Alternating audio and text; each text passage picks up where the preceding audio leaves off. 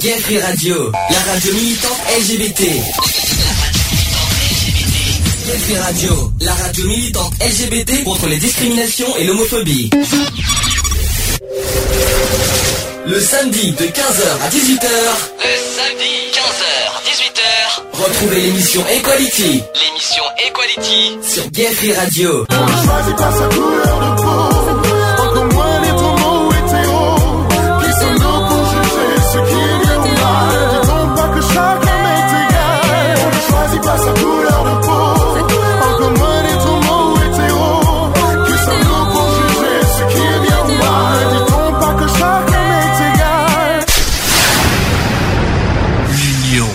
la force.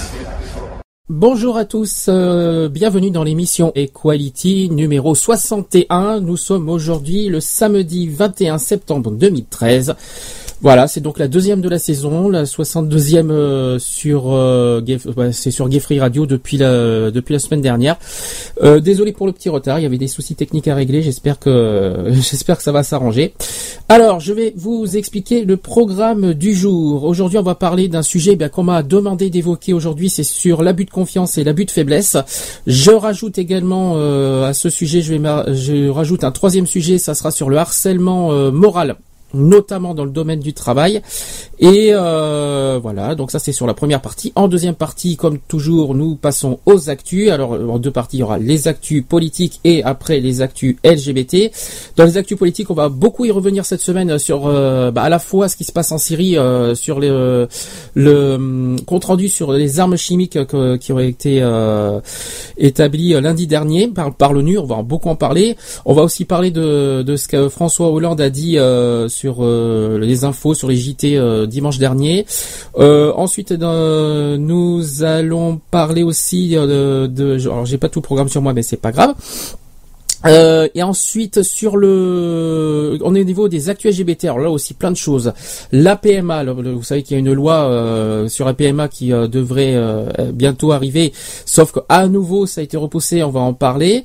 Euh, ensuite on va parler de, de Frigide Barjot. Oui, euh, encore elle, toujours elle, par rapport à, à son fameux appel au don par rapport à son logement, parce qu'elle risque d'être expulsée le mois prochain de son logement et elle, et elle ose faire demander d'appel au don, comme si que, comme si qu'elle fait pas assez chier les Français comme ça. Mais non, il faut qu'elle demande euh, des dons. Bon, bref, on en parlera tout à l'heure.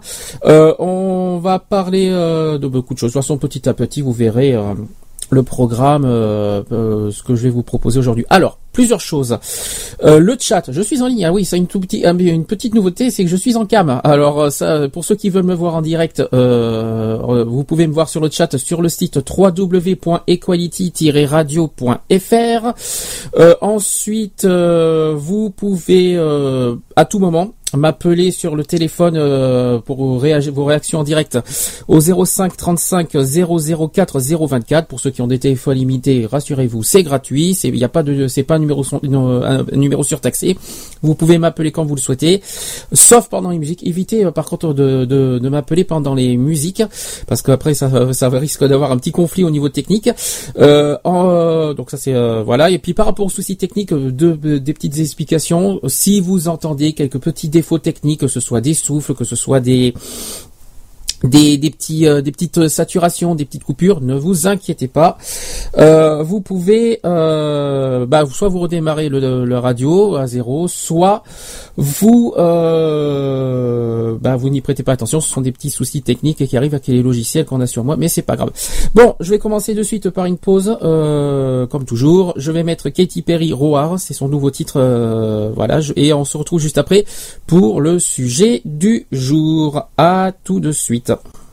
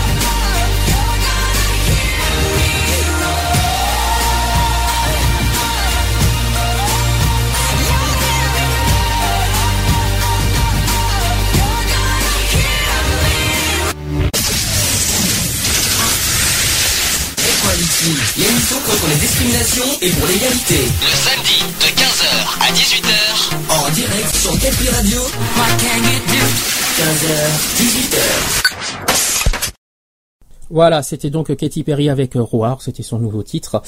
Bien, euh, on va passer euh, tout de suite euh, au sujet du jour. Alors, je précise que vous pouvez venir à tout moment sur le chat sur www.equality-radio.fr. Vous pouvez discuter à tout moment.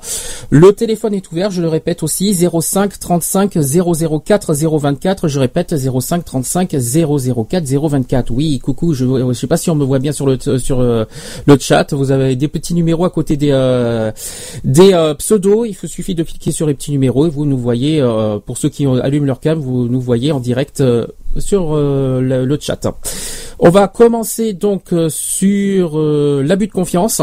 Euh, c'est donc notre sujet du jour demandé par un de nos auditeurs. Je ne sais pas s'il nous écoute, mais en tout cas, je lui fais un petit coucou.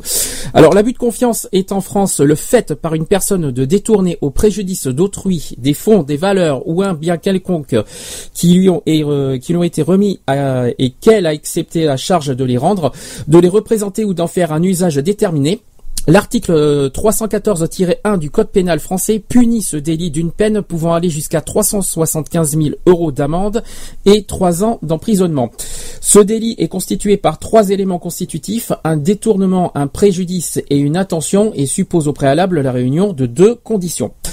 Euh, donc les éléments constitutifs, constitutifs de l'infraction, donc il y a euh, il y a abus de confiance quand une personne s'approprie un bien que lui a remis sa victime propriétaire. Euh, ce bien peut être une somme d'argent, une marchandise, un effet de commerce comme par exemple un document bancaire ou commercial tel qu'un chèque ou traite, etc. Donc pour prouver euh, qu'il y a abus de confiance, il faut d'abord euh, démontrer deux choses, alors que d'une, euh, par exemple, par opposition au vol, que le bien a été remis au terme d'un accord écrit ou verbal explicite, euh, entre la victime et l'auteur de l'abus de confiance. Et deuxième point, que le bien a été détourné. euh, utilisé de façon autre que ce qui avait été convenu, donc euh, que ce bien a été dissipé aussi, donné ou vendu, ou n'a pas été rendu dans les délais prévus. Il faut également d'ailleurs démontrer que l'auteur de l'abus de confiance euh, a agi en toute connaissance de cause, en sachant qu'il euh, contrevenait gravement à l'accord initial. Euh, il n'est par contre pas nécessaire d'établir euh, que l'accord initial lors de la mise des biens était vicié dès le départ par un mensonge ou une tromperie. Cela différencie l'abus de confiance de l'escroquerie. Euh, l'abus de confiance est passible de 3 ans d'emprisonnement et de 375 000 euros d'amende, tout de même, il faut quand même le souligner. Et les peines peuvent être aggravées notamment si l'auteur de l'abus a, a été détourné, euh, soit des biens résultant d'un appel à la générosité du public, soit euh, des biens aussi d'une personne particulièrement vulnérable. L'abus de confiance entre époux ou entre enfants et parents n'est susceptible d'aucune poursuite, sauf si euh, sont en jeu des documents ou des objets indispensables à la vie quotidienne, comme par exemple une carte d'identité ou des moyens de paiement. Euh, à savoir aussi que la tentative d'abus de confiance n'est pas punie. Il faut, euh, faut quand même le souligner. Alors, quels sont les recours de la victime? Je vais vous l'expliquer. Euh, la victime peut déposer, plainte pour abus de confiance afin d'obtenir euh, réparation du préjudice.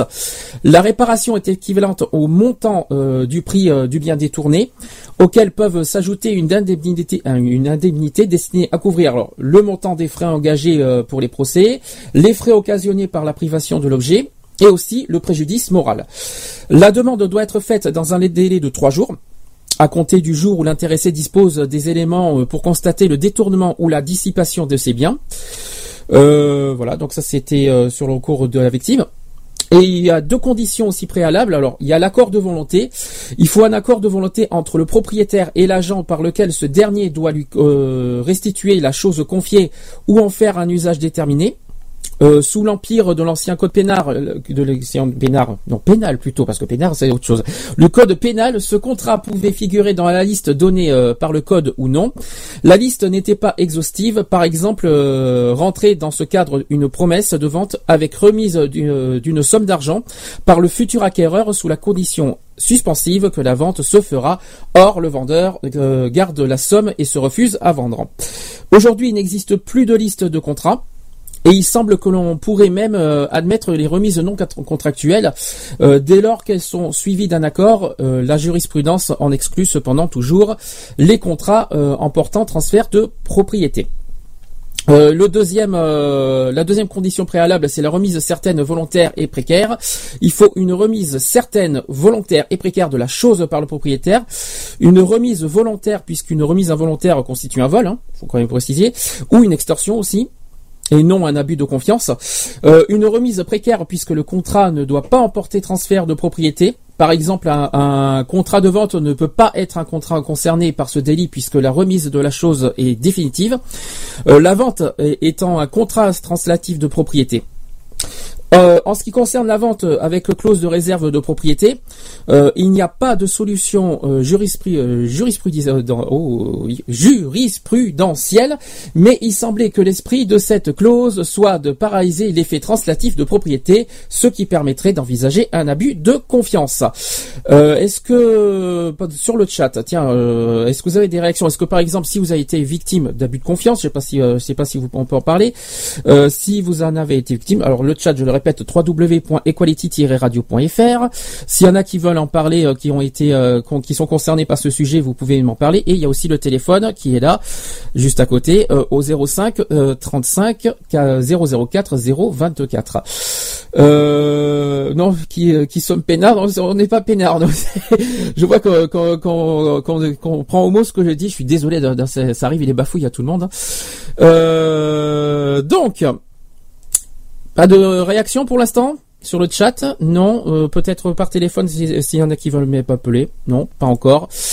Euh, bon, je vais continuer. Alors, euh, y a des, je vais vous citer aussi les éléments constitutifs de, de l'abus de confiance. Alors, en premier lieu, il y a le détournement.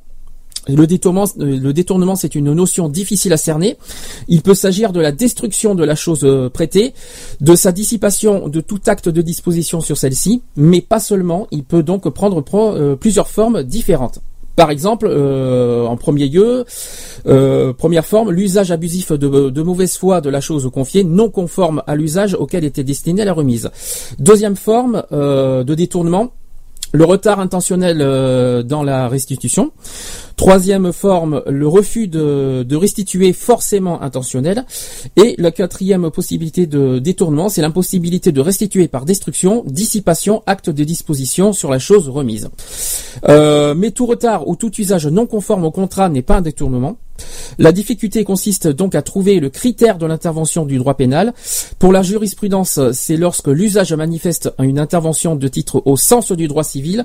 D'ailleurs, tout acte matériel manifestant sans équivoque la volonté du détenteur précaire de se comporter comme le propriétaire de la chose, qu'il y a détournement.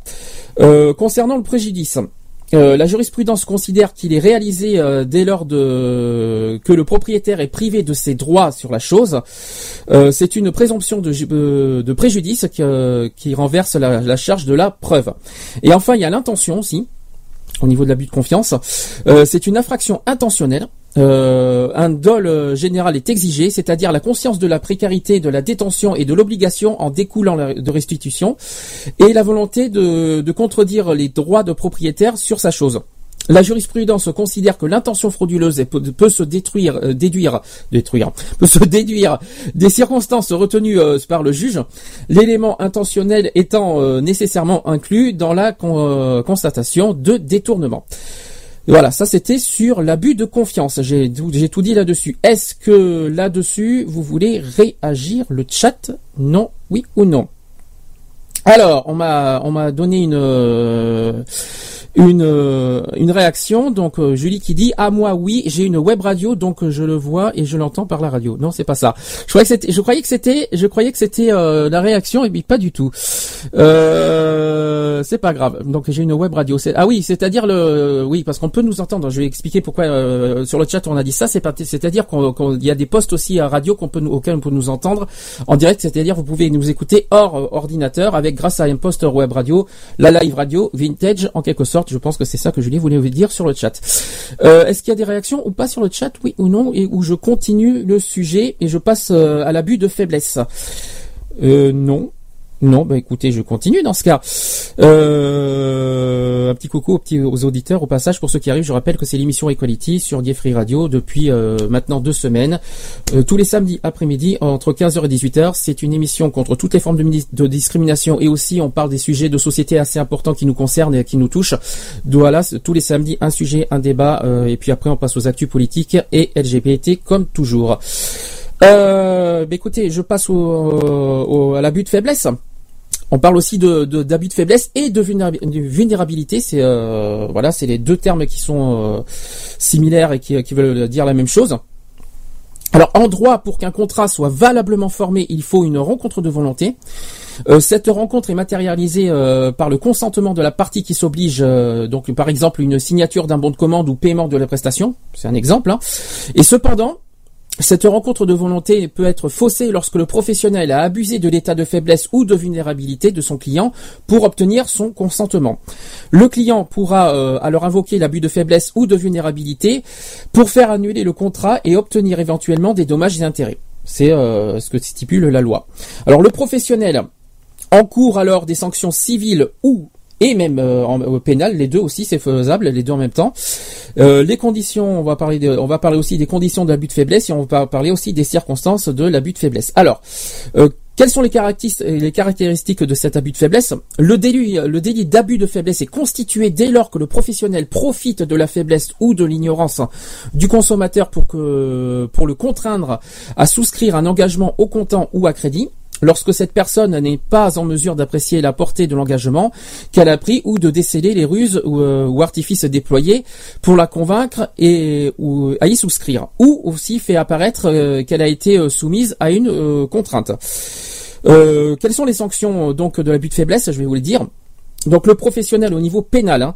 au niveau pénal, un professionnel coupable du délit d'abus de faiblesse encourt une peine d'emprisonnement de 5 ans.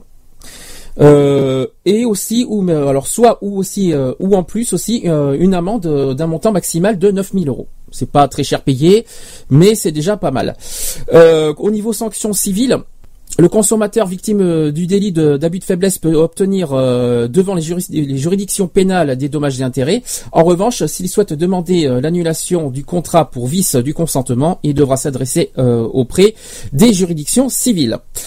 Euh, alors l'abus de vulnérabilité dans le code pénal, oui, parce qu'en fait c'est deux, sanctions différentes. hein. Vous avez l'abus de faiblesse et l'abus de vulnérabilité. Alors concernant l'abus euh, de vulnérabilité dans le code pénal, euh, l'abus consiste pour le professionnel à contraindre un mineur ou un majeur vulnérable en raison de l'âge, par exemple, d'une maladie, d'une infirmité aussi, par exemple, d'une déficience physique ou mentale ou aussi d'un état de grossesse. Donc forcément, on parle de, en termes de discrimination. hein. Euh, à acheter un bien, euh, par exemple, à acheter un bien ou demander un service euh, sans intérêt pour la personne ou hors de proportion avec les besoins réels de la personne. Quelles sont les sanctions de, de cet abus de vulnérabilité? Donc la personne physique coupable du délit d'a- d'abus de faiblesse encourt à la fois une peine d'emprisonnement de 3 ans, donc c'est un petit peu moins que l'abus de faiblesse, et euh, une amende de 375 000 euros. Là, ça n'a rien à voir avec les 9 000 euros de, que j'ai dit tout à l'heure pour l'abus de faiblesse. Alors, c'est pas fini parce qu'elle peut en- encourir d'autres choses. Euh, elle peut encourir aussi une interdiction des droits civiques, civils et de famille. Oui, ça va jusque là. Euh, elle peut également encourir aussi à, une affichage ou à une diffusion euh, de la décision prononcée. Euh, également la fermeture pour une durée de 5 ans au plus de l'établissement ayant servi à commettre les faits incriminés. Donc là, on parle de, de- de- des professionnels qui sont qui peuvent être punis avec leur entreprise. hein. Et aussi l'interdiction pour une durée de 5 ans au plus d'émettre des chèques autres que ceux qui permettent le retrait de fonds ou ceux qui les ont qui sont certifiés. Concernant une- la, la personne morale, euh, au niveau euh, sanction de- d'une personne morale déclarée pénalement responsable, euh, donc aussi euh, punissable par la loi en cas de- de- d'abus de, vulnérabilité. Donc, euh, elle encourt soit une interdiction d'exercer directement ou indirectement une ou plusieurs activités professionnelles ou sociales. Deuxième point, la fermeture définitive euh, ou pour une durée de 5 ans au plus hein, euh, de, de l'établissement ayant servi à commettre les faits incriminés. Euh, également aussi peut être euh, peut être euh, puni d'un placement pour une durée de 5 ans au plus ou sous surveillance judiciaire. Oui, ça va jusque là pour abus de vulnéra- vulnérabilité, imaginez. Voilà, donc ça va quand même euh, jusque là. Est-ce que vous avez des réactions au sujet de la- l'abus de faiblesse? Non? Bon, eh bien, pour l'instant, c'est pas. Par contre, je pense que euh, je sais pas si euh, on parle d'abus de faiblesse. Vous savez que c'est les, actualités. On en a beaucoup entendu parler cette année. C'est sur euh, Monsieur Sarkozy qui a abusé de la faiblesse de Liliane Bettencourt. C'est un sujet qui a, qui a été beaucoup débattu ce- cette année. On va, euh, j'ai un sujet là-dessus. Euh, que, bah voilà, donc euh, il risque d'être jugé l'année prochaine à Bordeaux. Parce que oui, parce que ça, il, est, euh, il est jugé à Bordeaux. Il y a eu euh, bon à l'heure actuelle, il est sous euh, contrôle judiciaire, Euh, mais euh, il risque, euh, bah voilà, une peine justement pour abus de faiblesse l'année prochaine. Je ne sais pas si ce que vous en pensez de ce sujet. Est-ce que vous trouvez que, que c'est justifié? Est-ce que vous trouvez que c'est mérité? Ce qui lui arrive à, à ce cher Monsieur Sarkozy? Soyons polis un petit peu à la radio. Mais voilà, euh, si euh, tiens, c'est bizarre que j'ai entendu Skype. Mais euh, s'il y en a qui euh, qui veulent euh, me m'en parler, mais allez-y, n'hésitez pas à me à m'en faire euh, votre votre opinion. Ce que je peux vous proposer. À la limite, ben, c'est au niveau de- des abus de faiblesse. J'ai quelques reportages audio à, à vous faire écouter. Si vous avez quelques réactions, ben, justement, tant qu'on est sur le, le sujet de, de ce cher Monsieur Sarkozy, allons-y gaiement. On va en parler. euh, on va, je vais en faire un petit euh, sujet si j'arrive à le trouver parce que c'est quand même pas facile à trouver tout ça d'un coup. Euh, donc. Voilà, donc j'ai trouvé. Je vais d'abord vous faire écouter sur l'abus de faiblesse, parce qu'il y a, y a, y a Doctissimo qui, a, qui, qui, qui en a parlé sur l'abus de faiblesse. Il y, a, eu un sujet sur l'abus de faiblesse sur le net par les seniors, parce que beaucoup, il faut pas oublier que c'est beaucoup les, euh, les personnes âgées qui sont beaucoup victimes d'abus de faiblesse parce que c'est les plus fragiles et les plus euh, vulnérables. Euh, et euh, voilà, ben, je vais vous faire deux sujets. Donc, on va commencer par l'abus de faiblesse sur le net euh, avec les seniors, et je vais aussi euh, vous faire vite fait Sarkozy qui a été mis en examen depuis mars dernier et qui risque justement d'être jugé l'année prochaine. Alors, on va pas, on va faire des petits sujets là-dessus et on va essayer de d'en débattre après. Allez, à tout de suite. Bonjour Guy. Bonjour tout le monde. Et un établissement pour personnes âgées vient de constater, à ses dépens d'ailleurs, qu'on ne peut pas publier n'importe quelle photo sur Internet, Guy. Oui, Marc-Olivier, c'est une histoire doublement exemplaire que relatait hier la Voix du Nord, une histoire qui prouve qu'il n'y a pas que les dangereux internautes anonymes qui franchissent des lignes jaunes sur le web et qui montre aussi une fois de plus qu'il reste un gros gros ménage à faire dans les établissements qui hébergent des personnes âgées. Alors que s'est-il passé donc dans cet établissement basé à Méricourt? Ces responsables ont utilisé des photos de résidents à des fins publicitaires sur Internet. Parmi ces photos se trouvait un cliché montrant l'un des patients prostré, la bave aux lèvres, une image ne respectant évidemment pas sa dignité, une image impubliable sur le papier ou sur Internet, surtout quand on sait qu'en plus ce patient est décédé. Et c'est donc la sœur de la veuve qui l'a alerté sur l'existence donc de ces photos sur Internet, Guy. Absolument, elle a naturellement porté plainte et le 4 mars 2010, le tribunal d'Arras a estimé que cette photo était effectivement attentatoire à la dignité humaine et que l'établissement devait réparer le préjudice personnel subi par la veuve et ce, bien que ces photos aient été retirées du site internet. Et l'affaire ne s'est pas arrêtée à ce premier jugement. Non, c'est assez incroyable, l'établissement de Méricourt avait fait appel de cette décision. Pourquoi? Comment se fait-il que ces responsables donc euh, aient pu le faire? Comment ils ont justifié leur appel? Eh bien, il prétendait que l'époux décédé avait donné son accord Hein. de son vivant pour cette fameuse photo. Du coup, ils allaient très loin, puisqu'ils osaient même demander des dommages et intérêts à la veuve pour procédure abusive. Ces gens-là ne doutent vraiment de rien. Et l'actualité, c'est que le jugement en appel est tombé et donc il leur a donné tort. Tout à fait, la cour d'appel de Douai a totalement confirmé le premier jugement. Pour la cour, certaines photographies font bien apparaître ce pauvre homme avachi dans son fauteuil roulant, sans réaction, très diminué, sans conscience de ce qui se passe autour de lui. Ces photos sont bel et bien dégradantes, la dignité humaine est bien atteinte. Du coup, l'établissement a été condamné à payer 2200 euros à la veuve au titre du remboursement des frais d'avocat. Un jugement qui montre qu'Internet n'est pas toujours une jungle sans foi ni loi, où il est possible de publier n'importe quel document sans en répondre devant la justice. Bonjour Guy. Bonjour tout le monde. Et un établissement pour personnes âgées vient de constater, à ses dépens d'ailleurs, qu'on ne peut pas publier n'importe quelle photo. C'est l'article 223.15.2 du Code pénal qui définit l'abus de faiblesse. un abus frauduleux de l'état d'ignorance ou de la situation de faiblesse, soit d'un mineur, soit d'une personne dont la vulnérabilité est apparente ou connue de son auteur, soit d'une personne en état de suggestion psychologique ou physique, résultant de pressions graves ou réitérées qui lui sont gravement préjudiciables. Et c'est justement cela qui est reproché à l'ancien chef de l'État, d'avoir profité de la faiblesse de Liliane Bettencourt, la milliardaire octogénaire, pour lui demander de l'argent. L'héritière de L'Oréal n'aurait plus toutes ses facultés depuis 2006. Plusieurs médecins ont depuis constaté une dégradation de son état. Pourtant, lors de la première audition devant le juge, Nicolas Sarkozy avait nié en bloc avoir constaté l'état de faiblesse de son interlocutrice. Elle est bien habillée, ne bégaye pas, ne dit aucune invraisemblance, assure-t-il alors. Des arguments qui n'ont visiblement pas convaincu Jean-Michel Gentil. Ce délit est passible de 3 ans d'emprisonnement et de 375 000 euros d'amende. Voilà, c'était euh, donc le petit reportage sur euh, l'abus de faiblesse, vite fait, bien fait. Bon, je suis désolé pour les petits, euh, pour les petits soucis techniques, c'est le petit logiciel qui, euh, qui merde un petit peu. Je suis désolé par rapport à ça.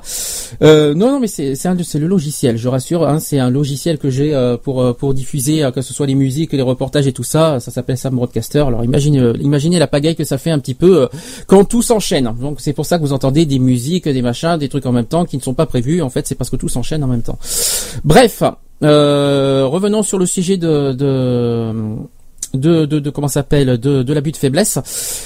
Ben, allez-y, euh, dites ce que vous en pensez sur euh, bah, euh, qu'est-ce que vous en pensez sur euh, le- le- la punition de, de ce euh, par rapport à Sarkozy, qu'il est mis en, en examen, qui risque d'être jugé. Qu'est-ce que vous en pensez? Allez-y, c'est fait pour. On est là pour euh, pour dire ce qu'on pense. On est là pour dire la vérité. Je vais augmenter un petit peu ça et que allez-y, n'hésitez pas. Le, le chat est là. Je répète le pour ceux qui veulent venir en direct. Euh, www.equality-radio.fr le numéro de téléphone 05 35 004 024 qui est là, il est disponible, il est à côté, euh, on, vous entend en direct. Euh, je rappelle que c'est un numéro non surtaxé. Pour ceux qui ont des téléphones illimités, vous pouvez appeler autant que vous le souhaitez et autant de temps que vous le voulez. Euh, alors il y en a, euh, qui me dit sur le chat qu'il ne sera pas puni. Donc, en gros, tu penses qu'il ne, va s'en sortir. Est-ce que pourquoi, d'après toi? Dis ta façon de penser. Pourquoi, d'après toi, il va s'en sortir? Euh, D'ailleurs, euh, pour euh, Julie, même chose. Si, t'as besoin, si tu as, tu as besoin d'en parler, allez-y. Est-ce que vous pouvez dire ce que vous en pensez? Est-ce que vous avez été victime vous-même d'abus de faiblesse? Allez-y. hein. Est-ce que, est-ce que vous êtes concerné par ce, par ce délit? Est-ce que vous avez été victime de ça? Si vous-même vous connaissez. Alors ça serait, alors voilà, j'ai les réactions. Euh, Julie qui me dit, ça serait un pauvre con à la place de Sarko il y a longtemps qui serait en tôle. Ça au moins ça mérite d'être clair. Donc en gros parce que c'est Sarko, parce qu'il est le président de la République, donc il va s'en sortir par la justice. euh, voilà, en quelque sorte, euh, un petit peu comme Chirac qui s'en sort un peu facilement par rapport à sa santé. C'est un petit peu ça que vous allez me dire. Donc euh, c'est un petit peu la même chose. Mais bon. Euh, euh, alors je ne sais pas moi personnellement ce que j'en pense. Est-ce qu'il va s'en sortir ou pas? Je n'en sais rien. En tout cas, euh, si j'ai bien compris, c'est que les médecins euh, ont l'air bien euh, formels par rapport à, que Yann Bettencourt est bien victime. Pourquoi pas hein. Voilà. bon, après, s'il y a s'il y a beaucoup de toute pour être condamné dans au niveau juridique, il faut être, euh, il faut avoir des preuves. S'il y y a des preuves, euh, ben, il, est censé être puni par la loi. Moi, personnellement, euh, quel que soit l'homme, quel que soit si, même si c'est un ancien président de la République, tout ça, c'est un, citoyen comme tout le monde qui euh, qui peut être puni par la loi pour les crimes qu'il a commis. Voilà. Donc pour moi, euh, tout est possible personnellement par rapport à ça. Moi, ça me choque pas. ça me choque pas. Moi, je dirais que, que, c'est possible qu'il est puni. Alors, j'ai des réactions. Marshall qui me dit oui, pas Sarko, je suis victime de nos impôts. D'accord, ça c'est fait. Et euh, Julie qui répond. Elle est belle, la justice française. Ah, ça c'est euh, ah le, le, le fameux thème de l'injustice. Ah, ça un jour faudra qu'on faudra qu'on en fasse un, un thème sur l'injustice parce que c'est vrai que la justice. Ben justement la semaine dernière on en avait un peu parlé de, de la justice, comme par exemple euh, la peine de mort parce qu'on on avait un petit peu euh, débattu si est-ce que est-ce que ça vaut le coup de remettre de, de- de remettre la peine de mort en France? Euh, c'est un débat qu'on avait fait la semaine dernière pour certains criminels. Il y en a qui méritent d'être punis de mort, tout ça. Sauf qu'il y en a qui s'en sortent bien sous liberté surveillée, sous liberté conditionnelle et tout machin. Alors que ce sont des criminels et meurtriers, tout ça, qui s'en sortent aussi facilement. Donc c'est vrai que quand je vois marqué, elle est belle la justice en France. Forcément, la réaction est logique sur le chat. Ça ne me choque pas. Euh, est-ce que vous, ben, ce qu'on va faire, bah tiens, Hein, on va on va un petit peu faire on va un petit peu se reposer. J'espère que le, que le logiciel me fera pas de de misère. Euh, je vais donc euh, faire une pause si j'y arrive. Euh, une petite euh, des, euh, des nouveautés de toute façon hein, euh, en ce moment je vais passer tiens le nouveau maître Gims parce que j'aime bien maître Gims ouais bah voilà euh, son titre son nouveau titre s'appelle ça marche je sais pas si ça marche pour vous, mais en tout cas ça marche pour nous. Hein. Mais euh, on va passer, on va faire une pause, on va mettre Gims et on se retrouve juste après pour la suite d'Equality. N'hésitez pas à m'appeler. Alors ne m'appelez pas pendant les pauses musicales, c'est très important.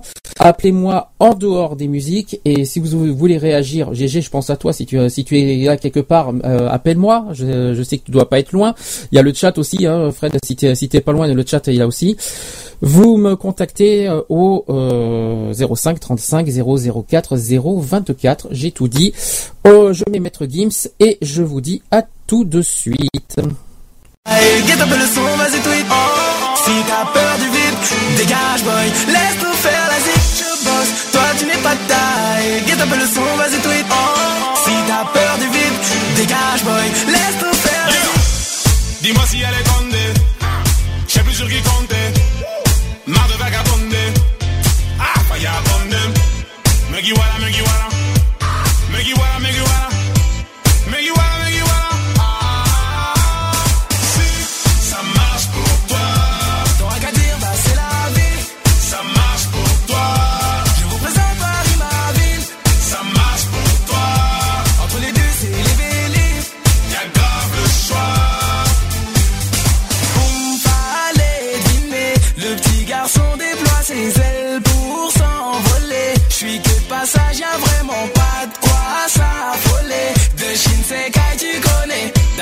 M'attend, t'en veux encore. Aussi combattu cette putain de boîte à Pandore.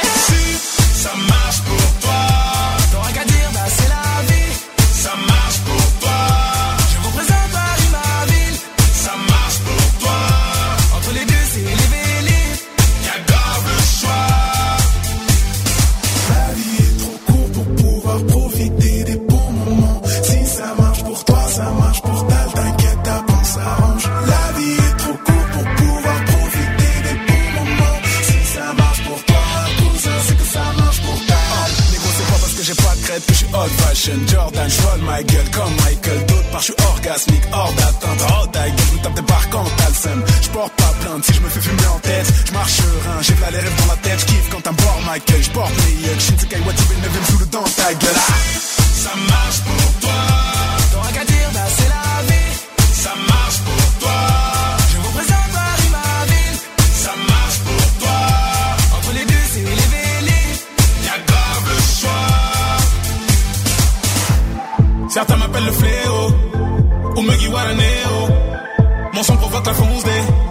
Je côtoie des gens blindés. Boss de la new generation. Je fais des sons comme personne. Doré, mi, fa, sol.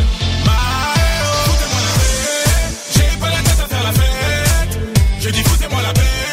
J'ai pas la tête à faire la fête. Foutez-moi la paix. J'ai pas la tête à faire la fête. Je dis foutez-moi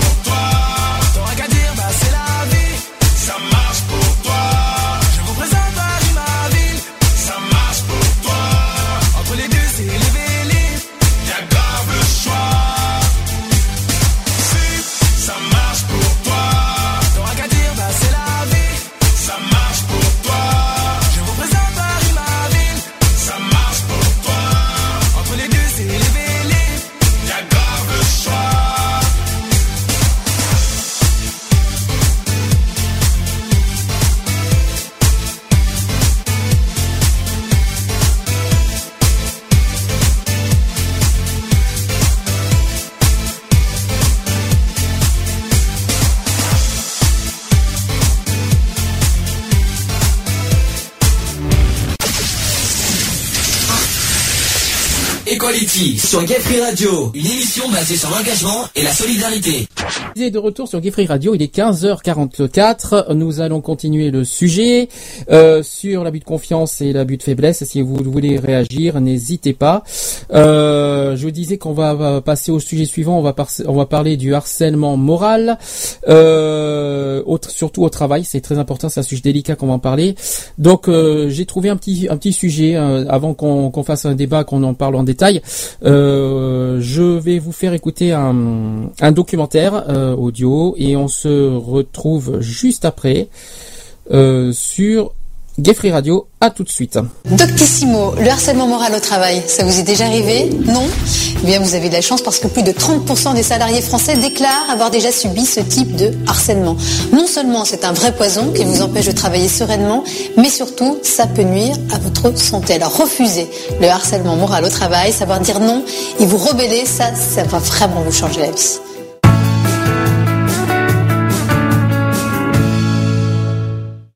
Le Code du travail définit très simplement le harcèlement moral au travail. hein. Ce sont des agissements répétés qui ont pour objet ou pour effet une dégradation des conditions de travail. Cette dégradation est alors susceptible de porter atteinte aux droits du salarié et à sa dignité, d'altérer sa santé physique ou mentale et de compromettre son avenir professionnel.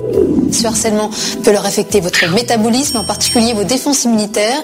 Du coup, eh bien, vous risquez de tomber plus facilement malade. Vous pouvez déjà en parler à un collègue ou à un supérieur, à un délégué du personnel, pour faire connaître, si nécessaire, la situation, votre mal-être essayer de trouver des options, hein, une médiation, voire même un dépôt de plainte. Le problème, c'est comment prouver ce harcèlement moral? Alors, premièrement, la victime peut tenir une sorte de journal, si possible des messages ou des emails agressifs ou encore des témoignages de collègues acceptant de montrer leur soutien. Deuxièmement, on peut y inclure les certificats médicaux car bien souvent, le harcèlement moral est synonyme de dépression nerveuse, de stress et peut conduire à plusieurs arrêts maladie. Le but étant bien sûr de monter une sorte de dossier le plus complet possible pour pouvoir éventuellement porter plainte. Est-ce que vous connaissez cette maxime? Les postes éminents rendent les hommes grands encore plus grands et les hommes petits encore plus petits. Alors faites mentir Jean de la Bruyère et dites stop au harcèlement moral au travail. Vous n'êtes peut-être pas le boss, mais ce n'est pas une raison pour perdre votre dignité et vous laisser marcher dessus.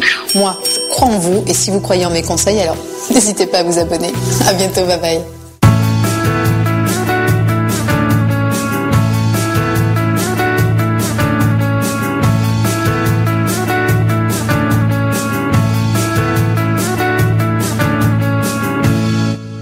Voilà, c'était donc euh, un petit sujet de Doctissimo sur le harcèlement moral. J'espère que, ça vous a un petit peu euh, euh, bien mis les, choses en tête de comment ça fonctionne. Euh, je vous, je vais. Est-ce que vous, déjà, est-ce que vous avez déjà entendu parler de harcèlement moral? Parce que euh, c'est, c'est un terme qui est qui ne qui date pas de très loin, qui a- qui qui est très frais. Est-ce que ça vous parle le mot harcèlement moral? C'est une question que je pose sur le chat. Est-ce que oui ou non euh, ça vous dit, ça vous parle le harcèlement moral? Est-ce que vous savez ce que c'est que le harcèlement moral? Oui. Non mais je vais pas, je vais pas, euh, je vais pas, euh, comment dire, répondre à ce dernier message qui est un petit peu personnel. Est-ce que vous savez ce que c'est que le harcèlement moral? C'est une question. Alors c'est un, c'est un terme qu'on emploie beaucoup au travail, par exemple. Est-ce que oui. Alors, c'est bien de dire oui, mais ça serait bien dire aussi sur le chat, qu'est-ce que c'est quoi, euh, qu'est-ce que, en quoi ça te parle et qu'est-ce que ça t'évoque le harcèlement moral? C'est ça le but aussi de, de qu'on en parle sur le chat ensemble. Euh, et aussi le téléphone qui est là pour là, je le répète, 05 35 004 024. Euh, non, bon, alors pour vous aider, je vais quand même vous, faire une petite définition. Allez, qu'est-ce que c'est que le harcèlement moral? Le harcèlement moral, c'est une conduite abusive euh, qui par des gestes, des paroles, des comportements, des attitudes répétées aussi ou systématiques vise à dégrader les conditions de vie ou aussi des conditions de travail d'une personne. Euh, on appelle ça la victime du harceleur. Donc, ces pratiques peuvent causer des troubles psychiques ou physiques mettant en danger la santé de la victime, que ce soit un homme ou une femme. Le harcèlement moral est une technique de destruction. Il n'est pas un syndrome clinique. Ça, c'est très important de le dire. Euh, ce thème est situé au croisement de plusieurs domaines, alors le médical, le socio-économique, le socio-psychologique aussi, euh, le judiciaire, éthique et bien surtout, euh, qu'on entend beaucoup parler, c'est dans le monde du travail. Alors, il fait régulièrement euh, la une des journaux aussi. Euh, donc il y a le harcèlement au travail, le stress des cadres, le burn-out aussi euh, par le syndrome d'épuisement professionnel. Voilà, donc euh, c'est il y a des livres qui sont sortis par rapport à ça. Euh, donc en, termes de définition dans le travail, donc certaines formes d'organisation du travail ou certaines situations sont propices aux situations de violence données euh, ou subies. Le mot travail a lui-même pour origine latine le mot euh, tripalium ou alors trépalium aussi qui désigne un instrument de torture. Cette violence propre à la sphère du monde ou, de, ou temps du travail fait depuis un certain nombre d'années et ainsi que ses répercussions sur la santé l'objet d'études. Ces études sont menées par les médecins du travail, des psychologues des, et les médecins aussi psychiatres. Euh, ils témoignent de pathologies nouvelles qui touchent aujourd'hui toutes les, catégories- de salariés, de l'employé aussi ou l'ouvrier au cadre. Euh, il s'agissait d'autrefois d'un abus de force, c'était l'autre terme à l'époque, euh, une force généralement brutale utilisée pour soumettre quelqu'un par la contrainte physique. Euh, on est euh, peu à peu passé de la notion de contrainte physique à celle de contrainte morale, euh, aussi critique sur la notion de harcèlement moral en milieu professionnel. Alors, euh, en France, il y a un livre qui est sorti qui s'appelle le harcèlement, le harcèlement moral, euh, ce qui est sorti en 1988 par Marie-France Irigoyen. Justement, dans quelques instants, je vais vous proposer euh, un petit reportage avec justement cette personne qui évoque ce terme-là et aussi de l'abus de faiblesse. Alors, elle a contribué, cette personne qui s'appelle donc Marie-France Irigoyen a contribué à faire mieux co- connaître ce concept. Et en 2012, il s'était déjà vendu à plus de 500 000 exemplaires. Imaginez, hein, euh, 500 000 exemplaires euh, pour un, pour un terme qui est pas très connu, euh, ben, c'est quand même énorme. Et à la suite de sa médiatisation, le concept de harcèlement moral a rencontré diverses critiques. Euh, certains, comme le sociologue par exemple euh, Jean-Pierre Le Goff, euh, ou encore certains militants syndicaux, reprochent à la notion de harcèlement moral de psychologiser euh, des phénomènes plus vastes de maltraitance euh, managériale ou le stress généré par l'intensification du travail. Ainsi, parler de harcèlement euh, et se concentrer sur la relation entre une victime et un pervers, hein, il faut employer les choses clairement, un pervers, qui serait une manière de négliger le contexte d'apparition du harcèlement et les processus économiques et organisationnels sous-jacents. Euh, une autre critique aussi, issue du milieu de la gestation euh, des ressources humaines, concerne plus spécifiquement les mesures politiques destinées à lutter contre le harcèlement moral. Euh, plusieurs professionnels expriment ainsi euh, dans un dossier consacré au sujet de euh, par la revue Liaison sociale la pression que la possibilité de la- de l'accusation de harcèlement moral fait peser sur leurs épaules. La loi s'immiscerait dans la gestion des entreprises et empêcherait toute réaction face aux employés incompétents tout en échouant à protéger les vraies victimes. Est-ce que ça vous parle un petit peu mieux? Euh, oui, bon, euh, en gros, on me dit sur le chat, en clair, une bonne branlée. Bon, ça c'est fait. Ça c'est, ça c'est, je sais pas, je sais pas si ça a à voir avec le sujet qu'on parle ou est-ce que c'est euh, à voir avec autre chose. Je suis en train de lire. Euh... Alors, euh, Marcha qui me dit euh, sur le chat, le harcèlement moral se fait dans le temps. Le plus difficile, le harcèlement moral, on va en parler juste après, c'est que c'est difficile à prouver. Et ça, il y aura quelques petits conseils à donner sur comment prouver le harcèlement moral, parce que c'est, vous savez que c'est pas évident, surtout que sur les, les harcèlements d'un employé, d'un d'un employé vers son salarié, je sais pas si on pas d'un employé, d'un employeur vers son salarié, vers son employé, surtout les femmes, hein, en quelque sorte. C'est pas facile à prouver un harcèlement moral, mais euh, il suffit d'avoir un petit peu de de jugeote et euh, de et euh, pour le prouver, par exemple, des enregistreurs, oui, je- sais que c'est pas très légal en France et que c'est pas très reconnu, mais euh, vaut mieux ça que rien du tout.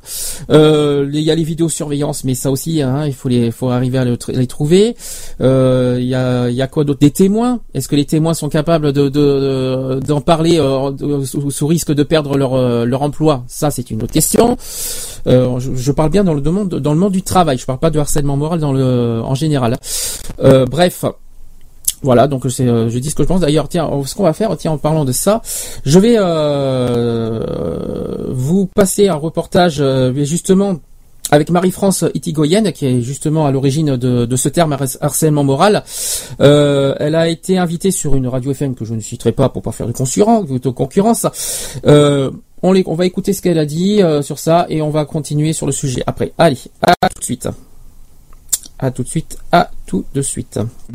Elle enseigne en éthique médicale et éthique euh, et organisation à Paris Descartes. Son livre sur le harcèlement moral a été vendu à près de 500 000 exemplaires. C'est dire le succès, la reconnaissance à travers le monde notamment, puisque ses ouvrages sont traduits euh, en 24 langues. Elle est à l'origine notamment de la loi qui sanctionne le harcèlement moral, une notion nouvelle en, en France.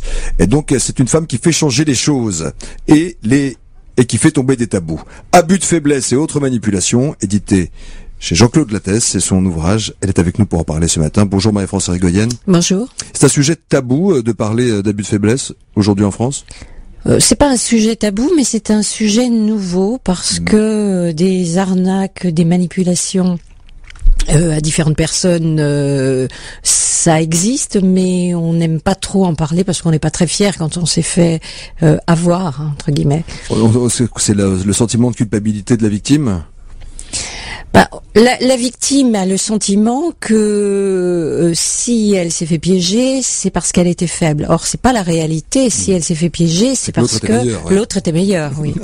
Alors vous vous vous vous référez dans votre ouvrage à, à des faits divers qui ont qui ont fait euh, la une de l'actualité. Un escroc qui profite de la faiblesse d'une femme pour lui soutirer de l'argent, euh, une dame âgée euh, qui fait de son jeune protégé son héritier, une épouse abandonnée qui persuade ses enfants que leur père ne les aime pas, un homme riche et puissant qui une relation une relation euh, sexuelle avec une subordonnée dans un hôtel par exemple.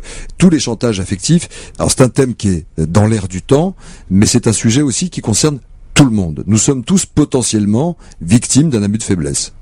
Oui, alors il faut bien faire la distinction entre ce qui est la loi, euh, ce qui est sanctionnable, et ce qui est quand même un dérapage, on va dire, euh, où c'est moralement euh, euh, réprouvable, mais qui n'est pas euh, qui n'est pas fa- facilement sanctionnable. Que dit la loi précisément? Alors la loi. C'est assez flou, non? Non, non, la loi est très précise. Ce qui est difficile, c'est de trouver la limite en, de justement de ce qui est euh, de ce qui est possible de prouver. Comment on le prouve Alors la loi dit d'abord que sont considérées comme des personnes vulnérables les personnes âgées ou handicapées, les enfants ou les personnes en état de suggestion psychologique. Qu'est-ce que ça veut dire, suggestion psychologique En gros, la suggestion psychologique, c'est la manipulation mentale. Mhm. C'est-à-dire amener quelqu'un à euh, accepter quelque chose qu'il n'aurait pas accepté de lui-même par euh, de la séduction, par de du baratin, j'allais dire, euh, des belles paroles, des promesses. euh, comment, et- ça, comment ça se prouve ça? On peut pas aller voir euh, un policier euh, au poste et dire je viens de me faire manipuler euh, quand quand il n'y a pas de preuves concrètes, quand on s'est pas encore fait voler son argent, mais on sait que ça peut ça peut être la suite d'une rencontre.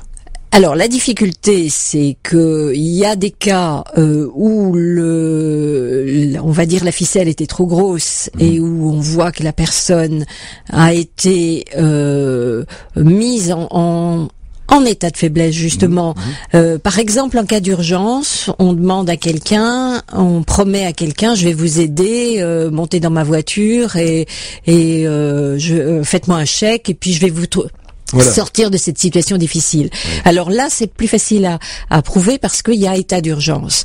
Par contre, sou- très souvent, la personne, euh, la personne est mise sous emprise, c'est-à-dire une manipulation qui s'installe dans le temps, et elle finit par accepter quelque chose parce que, au fond, on lui met la pression et toutes ses connexions, euh, tout son esprit critique, toutes ses connexions sont saturées, et donc elle, elle oublie la li- euh, de, de se protéger et elle finit par accepter ce qu'on lui impose au fond de, de, de, de faire. Alors vous vous distinguez bien les différentes étapes, Marie-France et Irigoyenne, de la manipulation et de l'abus de faiblesse.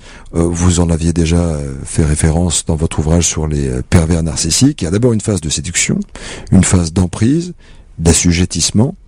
À quel moment on, on- on passe cette- frontière, ce point de non-retour? À quel moment on réalise qu'on est totalement sous l'emprise de quelqu'un? Alors malheureusement, on le, on le réalise trop tard. Euh, si, surtout à notre époque où on a plus, on va vite et on n'a plus tellement d'espace de discussion pour pouvoir euh, avoir un temps de réflexion, euh, pour pouvoir être euh, au fond euh, pleinement critique. Alors généralement on le, on le réalise trop tard quand on a le sentiment qu'on est déjà arnaqué. Et quand on en parle, à ce moment-là, on n'y peut plus plus grand chose. En même temps, l'actualité est pleine d'exemples de ce type. On a vu ce, ce psychothérapeute euh, euh, qui manipulait euh, ses patients avec des souvenirs induits. Euh, 18 mois de prison euh, avec sursis et 100 000 euros d'amende ont été requis contre contre cette personne. Il y a plein de cas comme ça autour de vous? Ils viennent maintenant vous parler, les gens, depuis que vous avez soulevé ce problème Alors, les faux souvenirs induits, on a vu beaucoup ça aux États-Unis et pas tellement en France, c'est assez nouveau. Mais des manipulations par des pseudo-psychothérapeutes, oui. C'est un peu pour ça qu'on a essayé de euh, vérifier les, les formations et les diplômes des thérapeutes.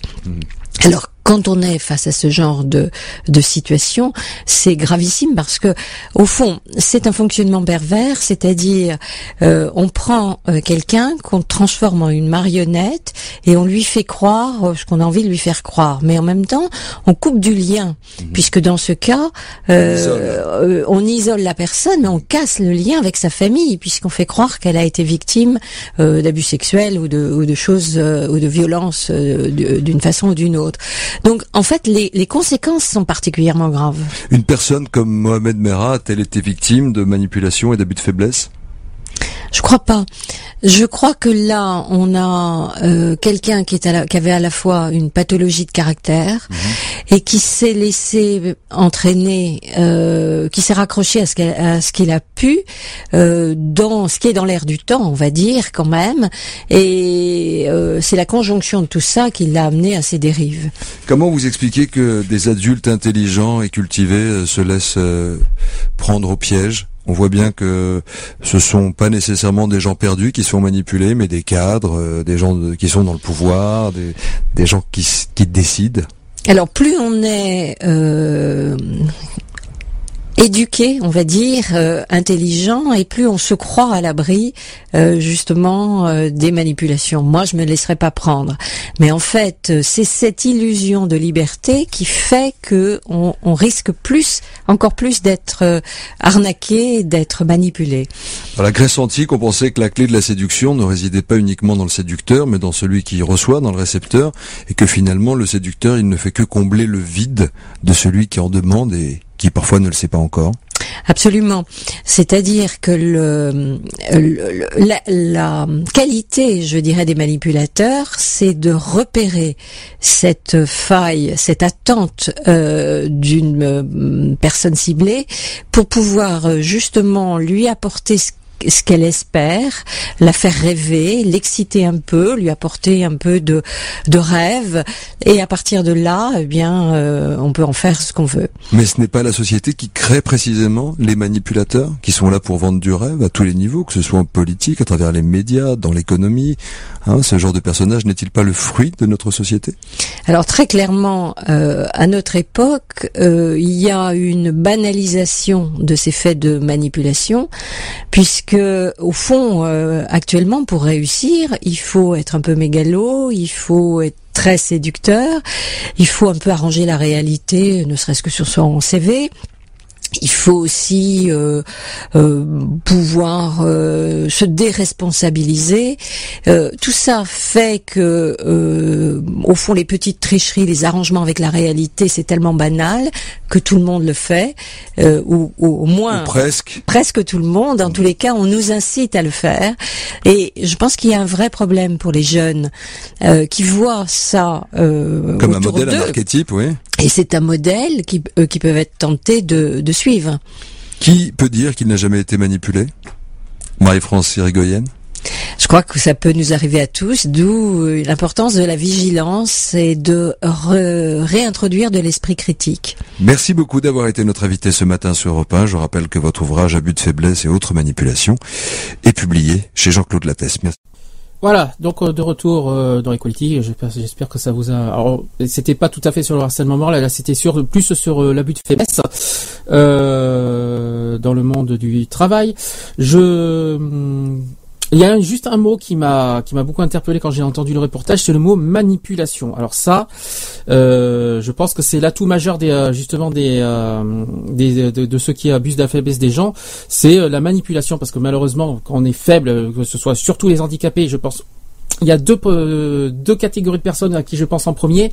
C'est en premier les seniors, c'est-à-dire les personnes âgées, et euh, les handicapés. Voilà, malheureusement, c'est les plus fragiles mentalement parlant, et c'est les plus malheureusement les plus euh, faciles justement à manipuler, à faire croire des choses euh, dans tous dans toutes les dans tous les sens du terme. Alors justement, parlons euh, par exemple exemple sur les seniors, l'euro, c'est tellement bête comme comme exemple, mais voilà, il y a- il- les seniors comment dire confondent encore l'euro et le franc et ben voilà ben il y en a qui jouent là-dessus euh, par rapport au chéquier par rapport euh, je parle des vendeurs qui sont un petit peu euh, douteux et qui profitent de ça Euh, quand ils font la vente euh, à domicile qui disent voilà je vous vends euh, un, un truc euh, 59 euros alors qu'en fait ça vaut 20 euros c'est un, truc bidon que je vous parle voilà donc euh, Là, il faut faire très très attention. Euh, bah voilà que par rapport à ça, euh, bah, je sais pas, je sais pas comment on peut les protéger par rapport à ça.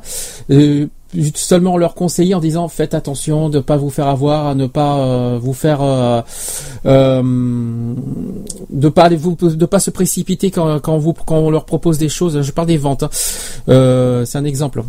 Au niveau du travail, bah, euh, c'est la même chose. hein. Il y en a qui, qui manipulent aussi, euh, parce que le, mot manipulation, ça me, ça m'interpelle énormément. C'est un, mot qui, euh, qui, qui m'accroche et qui me, qui m'interpelle beaucoup. C'est pour ça que j'en parle, parce que c'est leur, euh, c'est ce qui, euh, ils en, ils en abusent de ça, de, de la manipulation, et, et c'est quelque chose qui me, qui me dégoûte, parce que franchement, profiter des gens faibles, euh, que les jeunes personnes âgées et surtout et les handicapés, moi je trouve ça tellement lâche, tellement lamentable de, de, de, de, de s'en prendre à des personnes comme ça.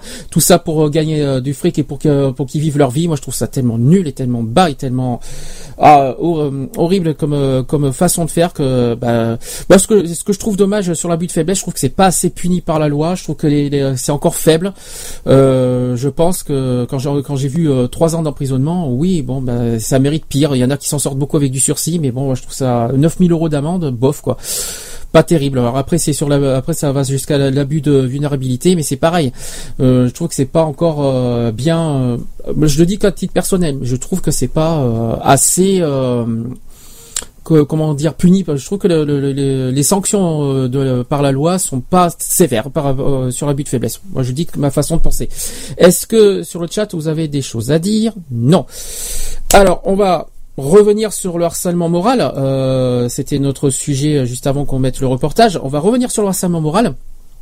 Euh, au niveau juridique le, le harcèlement moral est un délit c'est pas un crime, c'est un délit. Euh, dans certains pays, comme en France, bien sûr, dans le depuis le vote de la loi de modernisation sociale euh, du 17 janvier 2002, imaginez, ça date pas de loin. C'est pas une loi qui date de loin. hein. Elle elle a à peine 11 ans cette loi. Euh, elle est réprimée à l'article 222-33-2 du code pénal. Alors, euh, écoutez ça, c'est puni de un an d'emprisonnement et de 15 000 euros d'amende. Alors, euh, quand je dis que trois ans d'emprisonnement pour euh, pour un abus de faiblesse, c'est pas beaucoup, mais alors un an euh, d'emprisonnement pour un harcèlement moral, euh, ben c'est pas mieux. Excusez-moi. euh, bonjour le délit. Si c'est ça qu'on appelle un délit, un an d'emprisonnement, ben, tout le monde est capable de faire du harcèlement moral. euh, et puis en plus, il y en a plein qui s'en sortent malheureusement. Alors. Précision sur l'article euh, du code pénal, alors c'est même du code de travail, l'article L euh, 1152-1 du code du travail en donne la définition, je vais vous citer euh, cet article. Alors, aucun salarié ne doit subir les agissements répétés de harcèlement moral qui ont pour objet ou pour effet euh, une, une dégradation de ses conditions de travail susceptible de porter atteinte à ses droits et à sa dignité, d'altérer sa santé euh, physique ou mentale ou de compromettre son avenir professionnel. Voilà ce que dit la loi sur le harcèlement moral. Euh, euh, on, on parle aussi, il y a un autre mot euh, qui on parle de mobbing, M-O-B-I-N-G. Je sais pas si ça vous parle. Euh, Il y a euh, y a certaines réactions par rapport à ça. Alors je vais vous donner je vais vous en donner quelques-uns. Par exemple Heinz Lehmann qui est psychologue du travail suédois. Alors il définit le harcèlement de- du travail euh, en 1993 comme un processus de harcèlement d'une victime par un ou plusieurs persécuteurs euh, à la suite d'un conflit banal. Il s'agit d'un processus auto-entretenu euh, et euh, répété sur une longue période qui se manifeste notamment par des comportements, des paroles, des gestes, des écrits uni- unilatéraux aussi de nature à porter atteinte à la personnalité, euh, également aussi à la dignité ou à l'intégrité physique ou psychique de l'autre. Je trouve que c'est euh, c'est bien défini ça, ce, ce terme-là. Euh, ça a aussi un effet destructeur sur l'équilibre psychique de l'individu, sur son intention sociale. Euh, voilà ce que dit euh, ce, psychologue. Les caractéristiques du mobbing sont les suivantes. Alors, il parle de confrontation, brimade, sévices, euh, dédain de la personnalité et répétition fréquente des agressions sur une assez longue durée. Voilà ce qu'il dit. Euh, il rajoute aussi que, euh, que ça aboutit presque toujours à une exclusion euh, du salarié victime et aussi à de graves troubles psychiques ou physiques. Je trouve que c'est une bonne définition euh, de, ce, psychologue. Euh, pour euh, Monsieur Drida euh, en 1999, alors voilà ce qu'il dit, c'est une souffrance infligée par le lieu du travail de façon durable, répétitive ou systématique par une ou des personnes à une autre personne, pour tout moyen relatif ou, aux relations, à l'organisation, au contenu et aux conditions ou aux conditions de travail, en les détournant de leur, finalité, manifestant ainsi une intention consciente ou inconsciente de nuire, voire de détruire. Et enfin, je vous donne un dernier exemple euh, qui il s'appelle Christophe Desjours. Alors, ça, date de 2001. Il dit que c'est la contrainte physique ex- exercée sur la, euh, sur la victime. Les causes des souffrances constatées euh, sont la domination. On parle de manipulation, mais aussi la domination euh, et l'injustice. euh, et elle crée des pathologies constitutives, euh, consécutives, non seulement à un harcèlement ou à une persécution, mais à un contexte de solitude résultant d'une stratégie d'isolement euh, par une technique de management visant la désagrégation de la solidarité et du collectif de travail. Voilà. Alors, euh, en parlant, euh, on parle aussi de violence du travail et on distingue deux types de violence de travail. Il y a une violence, par exemple, externe. Euh, le préjudice est causé par une personne extérieure à l'entreprise. Cette violence peut, con- peut concerner tous les individus et pas uniquement certaines catégories de personnes. Ça peut concerner tout le monde qui occupent des métiers dans les entreprises de services notamment et qui ont un rôle social comme la banque, le commerce, le transport de fonds, la poste, la poste, ah bah oui, euh, euh, la police, la sécurité sociale, les transports urbains, euh, et, et notamment que et aussi les agressions engendrent euh, des traumatismes psychiques ou physiques. Et deuxième euh, type de violence, les, les violences internes. Une petite pensée à, à tout ce qui s'est passé à France Télécom d'ailleurs, euh, il y a quelque temps. Alors, euh, cette violence euh, interne exercée par une personne ou un groupe de personnes de, l'entreprise, euh, sous le terme de violence interne, où on, rassemblera, on rassemblera aussi bien le mobbing que le harcèlement moral et sexuel. Le harcèlement peut par exemple être utilisé pour pousser des salariés à la démission. C'est une méthode qui a été décrite en détail par par Gernot Schiesler, qui est directeur du personnel de Télécom Austria au hasard, hein, juste par hasard. hein. Et on n'est plus ici euh, dans un traumatisme violent et unique, survenant bru- brutalement, mais face à des agressions répétées euh, et durables qui ont euh, une finalité. Alors on distingue le harcèlement institutionnel qui participe d'une stratégie de gestion de l'ensemble du personnel. Et la violence euh, ne relève pas d'un problème épisodique ou individuel, mais d'un problème structurel qui relève d'une stratégie. Et on distingue aussi le harcèlement professionnel, c'est pas du tout la même chose, qui est organisé à l'encontre d'un ou plusieurs salariés précisément désignés, destinés à contourner euh, les procédures légales de licenciement. Euh, troisième point, il y a aussi le harcèlement individuel. Donc vous voyez, il y a trois, euh, il y a trois distinctions de harcèlement. Euh, il y a aussi le, donc le harcèlement individuel qui est pratiqué euh, dans un but gratuit, de destruction d'autrui ou, de valorisation de son propre pouvoir. Voilà. Donc euh, j'espère que vous avez réussi à distinguer les différents types de harcèlement. Alors. Comment se, euh, comment, euh, d'après vous, comment, procèdent les harceleurs ben justement Est-ce que vous, est-ce que vous avez quelques idées je, de quelques, si vous avez quelques idées de comment procède un harceleur, ben je vais vous en donner les moyens comme ça, euh, comme ça vous y ferez attention euh, ben de pas de pas tomber dans le panneau. Je vais vous en donner quelques quelques méthodes. Alors, je vais vous donner quelques techniques. Euh, première technique euh, d'un harceleur, par exemple, empêcher de s'exprimer moralement, normalement. Voilà, donc il fait tout pour pas qu'on s'exprime normalement. De, une deuxième méthode, euh, critiquer justement le travail de, de l'autre. Ok? Troisième méthode, c'est proférer des menaces. Tellement facile et tellement lâche. Hein. Euh, voilà, il profère des menaces, que ce soit verbales, écrites ou téléphoniques, euh, des médisances, des calomnies aussi. par exemple, euh, il ou est, fou. euh, C'est un, exemple. Par exemple, cette personne est folle. euh, voilà, c'était un exemple de calomnie. Et aussi des attaques contre contre ses convictions. D'accord? Trois, quatrième méthode, ignorer sa présence, refuser le contact. L'ignorance, apparemment, on dit que c'est l'ignorance est le meilleur des mépris, mais attention, euh, l'ignorance est aussi une méthode pour harceler quelqu'un. Euh, cinquième méthode, ça c'est pas joli à entendre, c'est l'isolement. Donc on peut isoler, euh, il suffit d'isoler la victime. C'est triste à dire, mais malheureusement ça fait partie. Sixième point, c'est interdire aux collègues de lui adresser la parole. Interdit en quoi J'en sais rien, mais en tout cas, euh, c'est une méthode. Euh, on est toujours dans le monde du travail, je précise. hein. Euh, autre point aussi, c'est la déconsidérer euh, auprès des collègues. Voilà. Et le pire du pire, c'est atteindre à la vie privée de la victime. Et ça, c'est vraiment pire parce que justement, il y a, il y a une autre loi parce que là, il y a, il y a harcèlement moral, mais il y a aussi une deuxième loi sur l'atteinte à la vie privée de la personne. Donc euh, c'est le pire du pire, mais malheureusement, soyez prudents, soyez méfiez-vous de, ces méthodes. C'est comme ça que ça commence et ça peut finir très mal et jusqu'à vous détruire psychologiquement. Faites très attention, mais si vous êtes euh, à vous d'être malin et de pas tomber dans le panneau, justement de pas tomber dans le dans le dans les méthodes des harceleurs, à vous de retourner ça contre eux justement euh, pour les pour les piéger. Alors je sais pas si comment comment on peut piéger en retour un harceleur. Eh ben, euh, il faut être plus malin que le harceleur déjà. Il faut être euh, déjà. euh, après, euh, des témoins, des, euh, des méthodes aussi euh, comme les dictaphones. Je sais que les dictaphones c'est pas reconnu par la loi, mais mais ça peut aider hein, cas, en cas où justement pour prouver que, que, que cette personne vous harcèle. C'est une méthode, euh, que ce soit sexuelle, que ce soit morale. hein.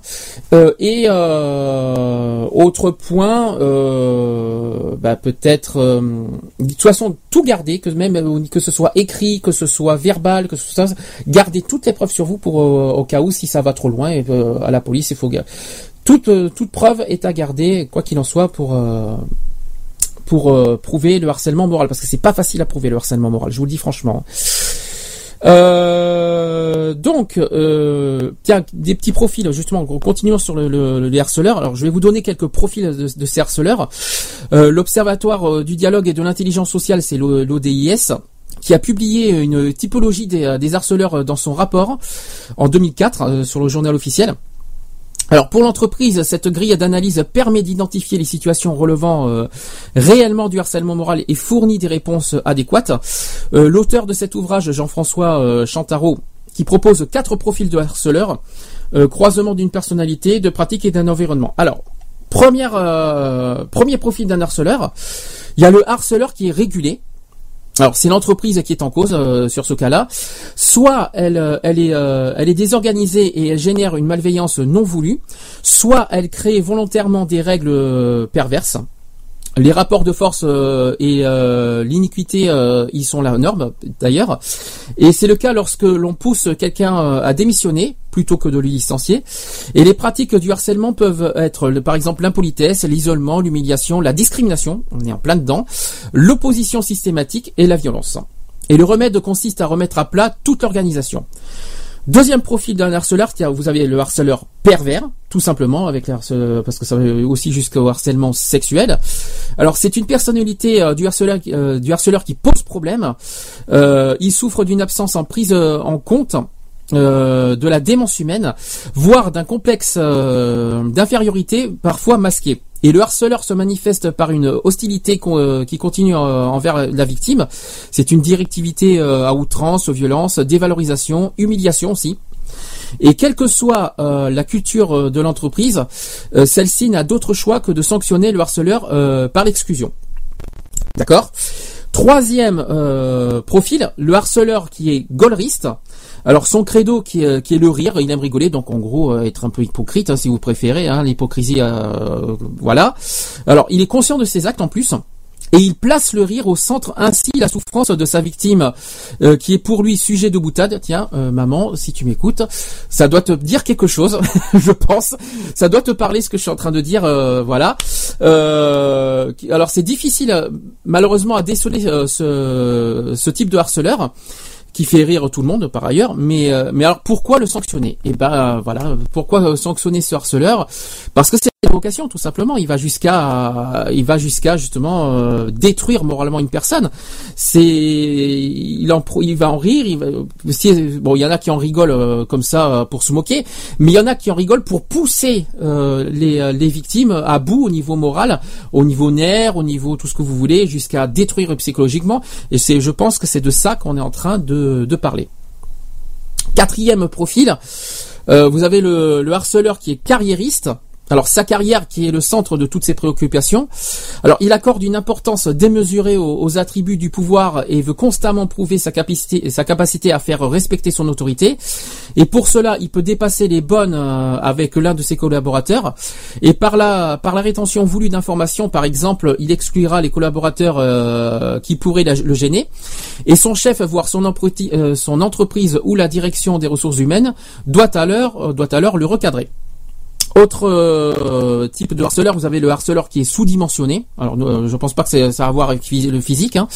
Alors, il est sous-dimensionné malgré ses valeurs euh, humaines positives. Il est sans malveillance et mais ne comprend pas les rapports humains. Donc, euh, c'est quelque chose que je connais bien, ça aussi. J'en, parle un en particulier qui habite à Sisteron. Ça, ça, ça, ça te concerne et c'est pour toi. Donc, il est sous-dimensionné sur le plan managérial. Il fixe des objectifs trop élevés, peine à évaluer les compétences et ne sait euh, pas déléguer. Euh, L'entreprise doit se doit le former au management, soit le réorienter euh, dans un rôle de- d'expert. Alors c'est vrai qu'on parle de beaucoup du domaine de travail, mais ça existe aussi dans le domaine privé, hein, ce que je suis en train de parler. Ça existe hein, parce que là, c'est beaucoup dans le domaine du travail, le harcèlement moral. Mais dites-vous que malheureusement, que tout ce que je viens de vous dire, ça existe aussi sur le plan privé, que ce soit amical, familial, vos meilleurs amis, même sentimental. Tout, tout, euh, tout ce que je viens de vous dire, c'est dans, tous les domaines. Vous pouvez être victime de harcèlement moral dans tous les domaines et pas uniquement dans le domaine du travail. Tout ce que je vous ai dit, ça existe malheureusement dans tous les domaines. Euh, et euh, un psychologue clinicien qui s'appelle Bruno Lefebvre, il a pu distinguer trois, types de harceleurs en dehors du, pervers narcissique. Celui qui est accro au travail, par exemple, euh, et qui du coup euh, en demande trop aux autres. Tiens, ça me rappelle ça aussi a beaucoup, beaucoup de choses, ça. Euh, le manager absent qui laisse euh, dégénérer et ne soutient pas euh, ses équipes. euh, ça c'est le deuxième point. Et le troisième point, point, c'est le manager télécommandé qui rejette sur d'autres la pression qu'il subit. Ça aussi, ça me parle beaucoup. Euh, donc euh, je vais en finir euh, sur ce terme de, harcèlement moral sur le- les définitions juridiques. Euh, vite fait, bien fait, sur le droit français. Euh, c'est l'article 26 de la charte sociale européenne euh, qui est traduite dans le droit français euh, par décret numéro 2000, je vais pas vous dire tout ça, qui précise que le droit à la dignité au travail, que les parties s'engagent en consultation avec les organisations d'employeurs et de travail en un à promouvoir la sensibilisation, l'information, la prévention en matière de harcèlement sexuel sur le lieu du travail ou en relation avec le travail et aussi à prendre toutes mesures appropriées pour protéger les travailleurs contre de tels comportements. Deuxième point, à promouvoir la sensibilisation, l'information, la prévention en matière d'actes condamnables ou explicitement euh, hostiles et offensifs dirigés de façon répétée contre tout salarié sur le lieu du travail ou en relation avec le travail et à prendre toutes mesures appropriées pour protéger les travailleurs comme de tels comportements. Euh, sur le droit français, l'interprétation de la définition du harcèlement moral est parfois délicate. Malheureusement, c'est pas très très compris, mais euh, mais elle existe quand même. Euh, elle peut donner lieu à des dérives aux, effets contre-productifs s'opposant à, à l'apport euh, que représente la loi.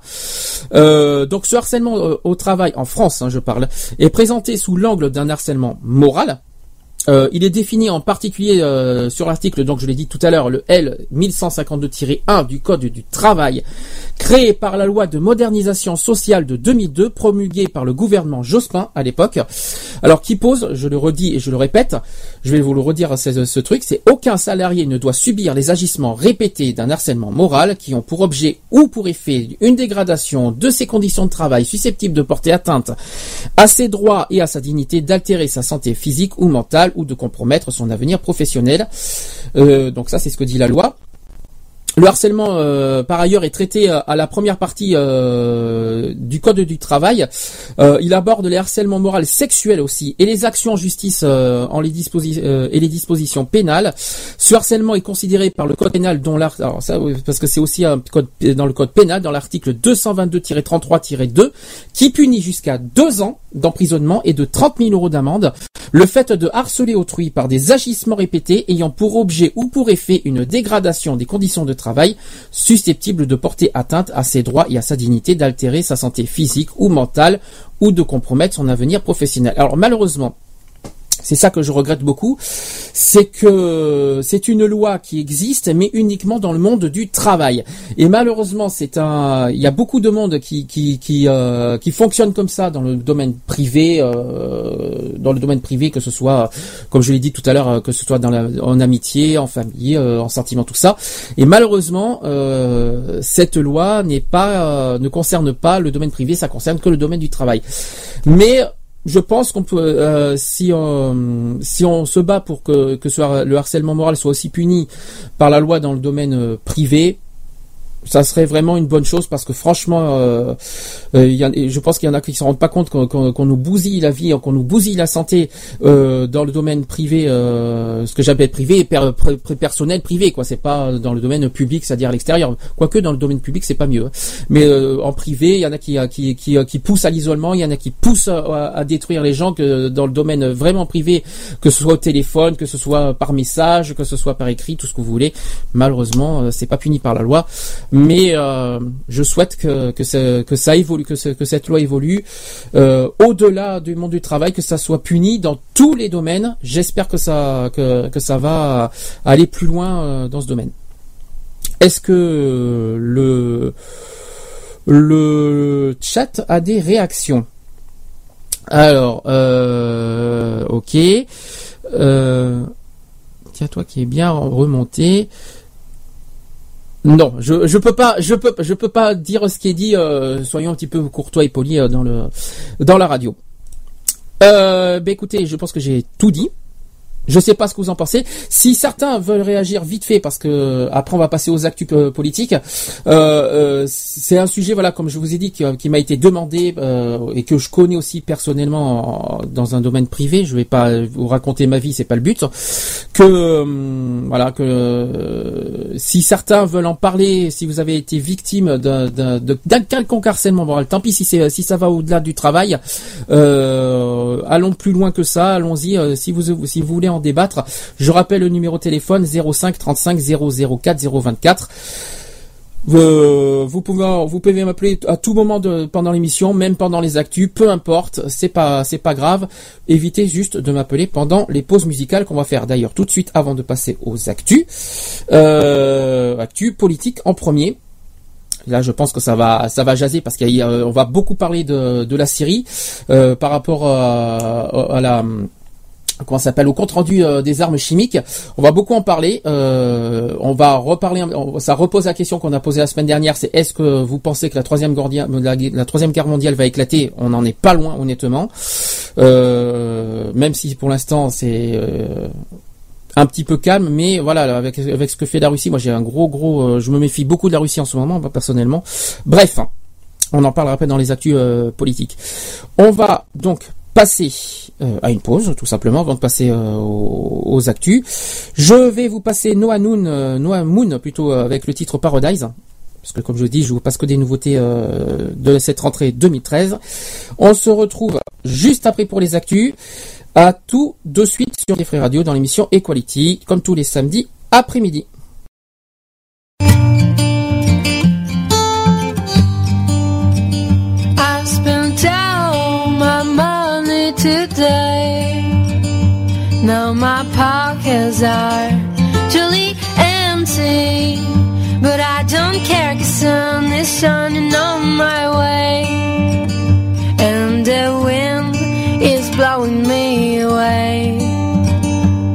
It's a new day and you start a new life, so let me ride. Cause I'm on my way, on my way, on my way to paradise.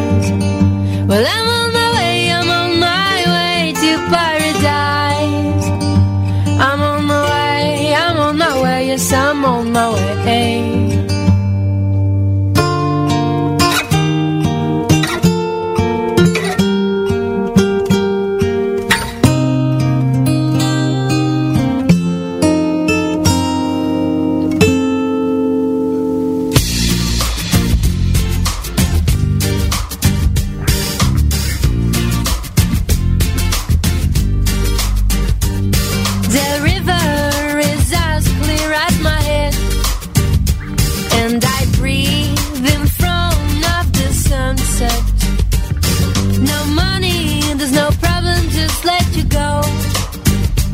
You will see life is better without this. Cause I'm on my way, on my way, on my way to paradise. Well, I'm on my way, on my way, on my way to paradise. Well,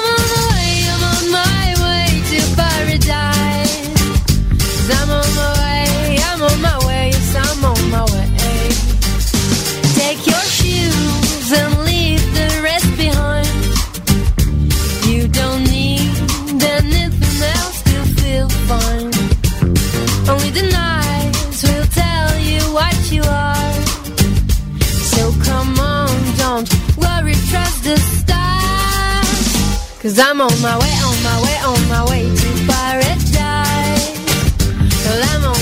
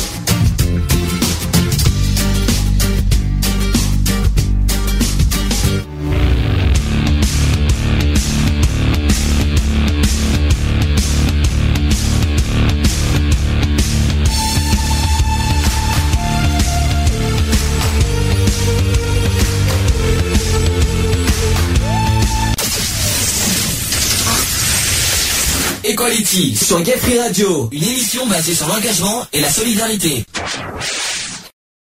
Voilà, il est 16h31 sur euh, Gay Free Radio, toujours dans l'émission Equality. Oui, euh, précision, euh, s'il y en a qui, euh, qui vont sur le chat et qui m'écoutent, ne m'écoutez pas surtout sur le chat, écoutez-moi uniquement la radio parce qu'il y a un décalage de quoi, à peu près 10-15 secondes. Je suis désolé, hein, les chatters, c'était pour vous faire plaisir de me montrer en cam, mais j'ai pas coupé mon micro du... du euh, de mon ordinateur euh, en face. Je suis désolé. Donc euh, faut pas faut pas prendre en compte. Je sais pas d'ailleurs comment couper le micro de sur le chat. Je, suis désolé. Qu'est-ce que je voulais vous dire? Eh bien, on va on va tout de suite passer aux actus politiques. J'ai bien dit politique pour l'instant de la de aujourd'hui. Equality. Les actus. Politique. Politique. Politique. Euh, un sujet politique qui se décompose en trois parties. Euh, on va parler donc de la Syrie, euh, de- des armes, de- du bilan des, euh, des- le compte rendu qui a eu des, armes chimiques qui a, de lundi dernier. Voilà, c'est réparé les- le micro. Euh, que on va parler de ce que François Hollande a dit dimanche dernier euh, au journal télévisé euh, sur TF1. On va en faire un petit bilan. Et troisièmement, la réforme des retraites qui a été euh, dit euh, cette semaine. Je pense que là-dessus, il y a pas mal de critiques à faire euh, par rapport à ça. Donc on va parler de ces trois sujets. On va commencer par euh, la Syrie. Je pense que c'est le plus grave et le plus important à en parler.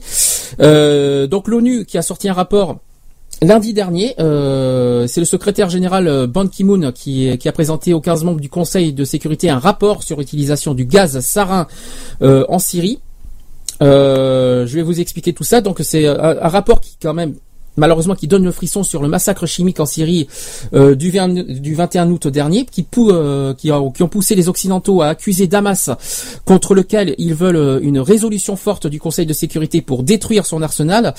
Mais deux jours après un accord entre les États-Unis et la Russie sur le désarmement chimique de la Syrie, Moscou euh, son euh, indéfectible allié, s'oppose à un texte aux Nations Unies qui menacerait le régime syrien de conséquences, euh, c'est-à-dire que de sanctions pouvant aller jusqu'au recours par la force, s'il ne respecte pas ses obligations, malheureusement. Et le secrétaire général de l'ONU, Ban Ki-moon, a présenté donc aux 15 membres ce, ce rapport dont il a dit que la lecture donne le frisson. Voilà ce qu'il a dit. Ces rédacteurs sont des inspecteurs onusiens qui ont enquêté euh, sur le terrain euh, après l'attaque aux armes chimiques du 21 août euh, près de Damas. Ce crime de guerre, selon Ban Ki-moon, a fait 1429 morts d'après Washington. Sans désigner explicitement les autorités syriennes, le texte dresse des preuves flagrantes et convaincantes sur le recours au gaz sarin. Euh, et d'après ce document, des armes chimiques ont été euh, utilisées euh, sur une échelle relativement grande euh, au, cours du conflit syrien contre des civils, y compris des enfants. C'est là malheureusement le, pire. Euh, Ban Ki-moon ne les a pas nommés. Mais il a réclamé que le responsable rende les comptes. Il a aussi demandé au Conseil de prévoir des conséquences dans une résolution claire euh, si Damas ne respecte pas le plan de démantèlement de son arsenal chimique mis au point euh, samedi dernier à Genève par le secrétaire euh, d'É- d'État américain qui s'appelle John Kerry et son homologue russe qui, qui s'appelle Sergei Lavrov. Le secrétaire général n'a toutefois pas parlé de frappe militaire. L'option armée reste sur la table pour les États-Unis. Euh, qui a c'est le porte-parole euh, Marie Arf qui a qui a assuré tout ça euh, qui plaide qui plaide pour autant euh, pour une résolution à l'ONU prévoyant euh, des mécanismes d'exécution les plus forts possibles. Euh, D'une même voix, Washington, Paris et Londres, donc les trois en même temps, ont proclamé que le rapport de l'ONU ne laissait aucun doute quant à la responsabilité extrêmement claire du régime de Bachar euh, el-Assad. Euh, le chef de la diplomatie française, qui est Laurent Fabius, a évoqué un document au contenu accablant, mais l'attaque du 21 août n'est pas un cas isolé à Genève. Donc à Genève, la commission d'enquête de l'ONU sur les violations des droits de l'homme en Syrie a annoncé les investigations sur 14 autres attaques chimiques présumées depuis septembre 2011. Donc ça fait quand même deux ans que ça dure. Euh, dans le même temps, John Kerry qui a déjeuné à, Paris avec ses homologues français et britanniques, euh, qui, qui sont Laurent Fabius et William Hague. Euh, L'Américain et le Britannique ont prôné des conséquences si Damas faillit à ses, engagements. Euh, le Français est allé plus loin en réclamant de graves conséquences, euh, c'est-à-dire Laurent Fabius. Un éventuel usage de la force figurait dans un projet de résolution élaboré par Paris la semaine dernière, mais que la Russie avait jugé inacceptable. Euh, mardi, euh, Laurent Fabius, euh, c'est-à-dire mardi dernier, s'est entretenu à Moscou avec Sergei Lavrov. Les alliés américains, français et britanniques sont tombés d'accord pour parvenir à une résolution forte et contraignante à l'ONU et obliger Damas, selon un calendrier précis, à dresser l'inventaire de son arsenal chimique et, de, et à le vérifier jusqu'à son démantèlement d'ici la mi-2014, a expliqué Paris. Alors, il y a eu une réunion, euh, il va y avoir une réunion en fin, fin septembre à New York euh, avec l'opposition syrienne. Et Moscou a, vivement réagi en affirmant compter sur Washington pour ne pas aller plus loin que la- que l'accord euh, agréé à Genève. Voilà ce qui est dit. Si quelqu'un veut menacer, chercher des prétextes pour des frappes, c'est une voie euh, qui, qui peut saper définitivement la perspective de Genève 2. Voilà. Euh, la conférence de paix euh, qu'Américains et Russes tentent d'organiser depuis trois mois a, prévenu euh, Sergei Lavrov. Euh, et les deux anciens ennemis de la guerre froide, ont la relation glaciale depuis un an, ont déjà des interprétations divergentes de leur accord de samedi. Pour Sergei Lavrov, le texte de Genève ne prévoit pas qu'une résolution euh, mentionne le chapitre 7 de la Charte des Nations Unies qui autorise la force en dernier ressort. Euh, D'ailleurs, aux yeux de, John Kerry, au contraire, l'accord engage totalement les États-Unis et la Russie à imposer des mesures sous le chapitre 7 en cas de non-application.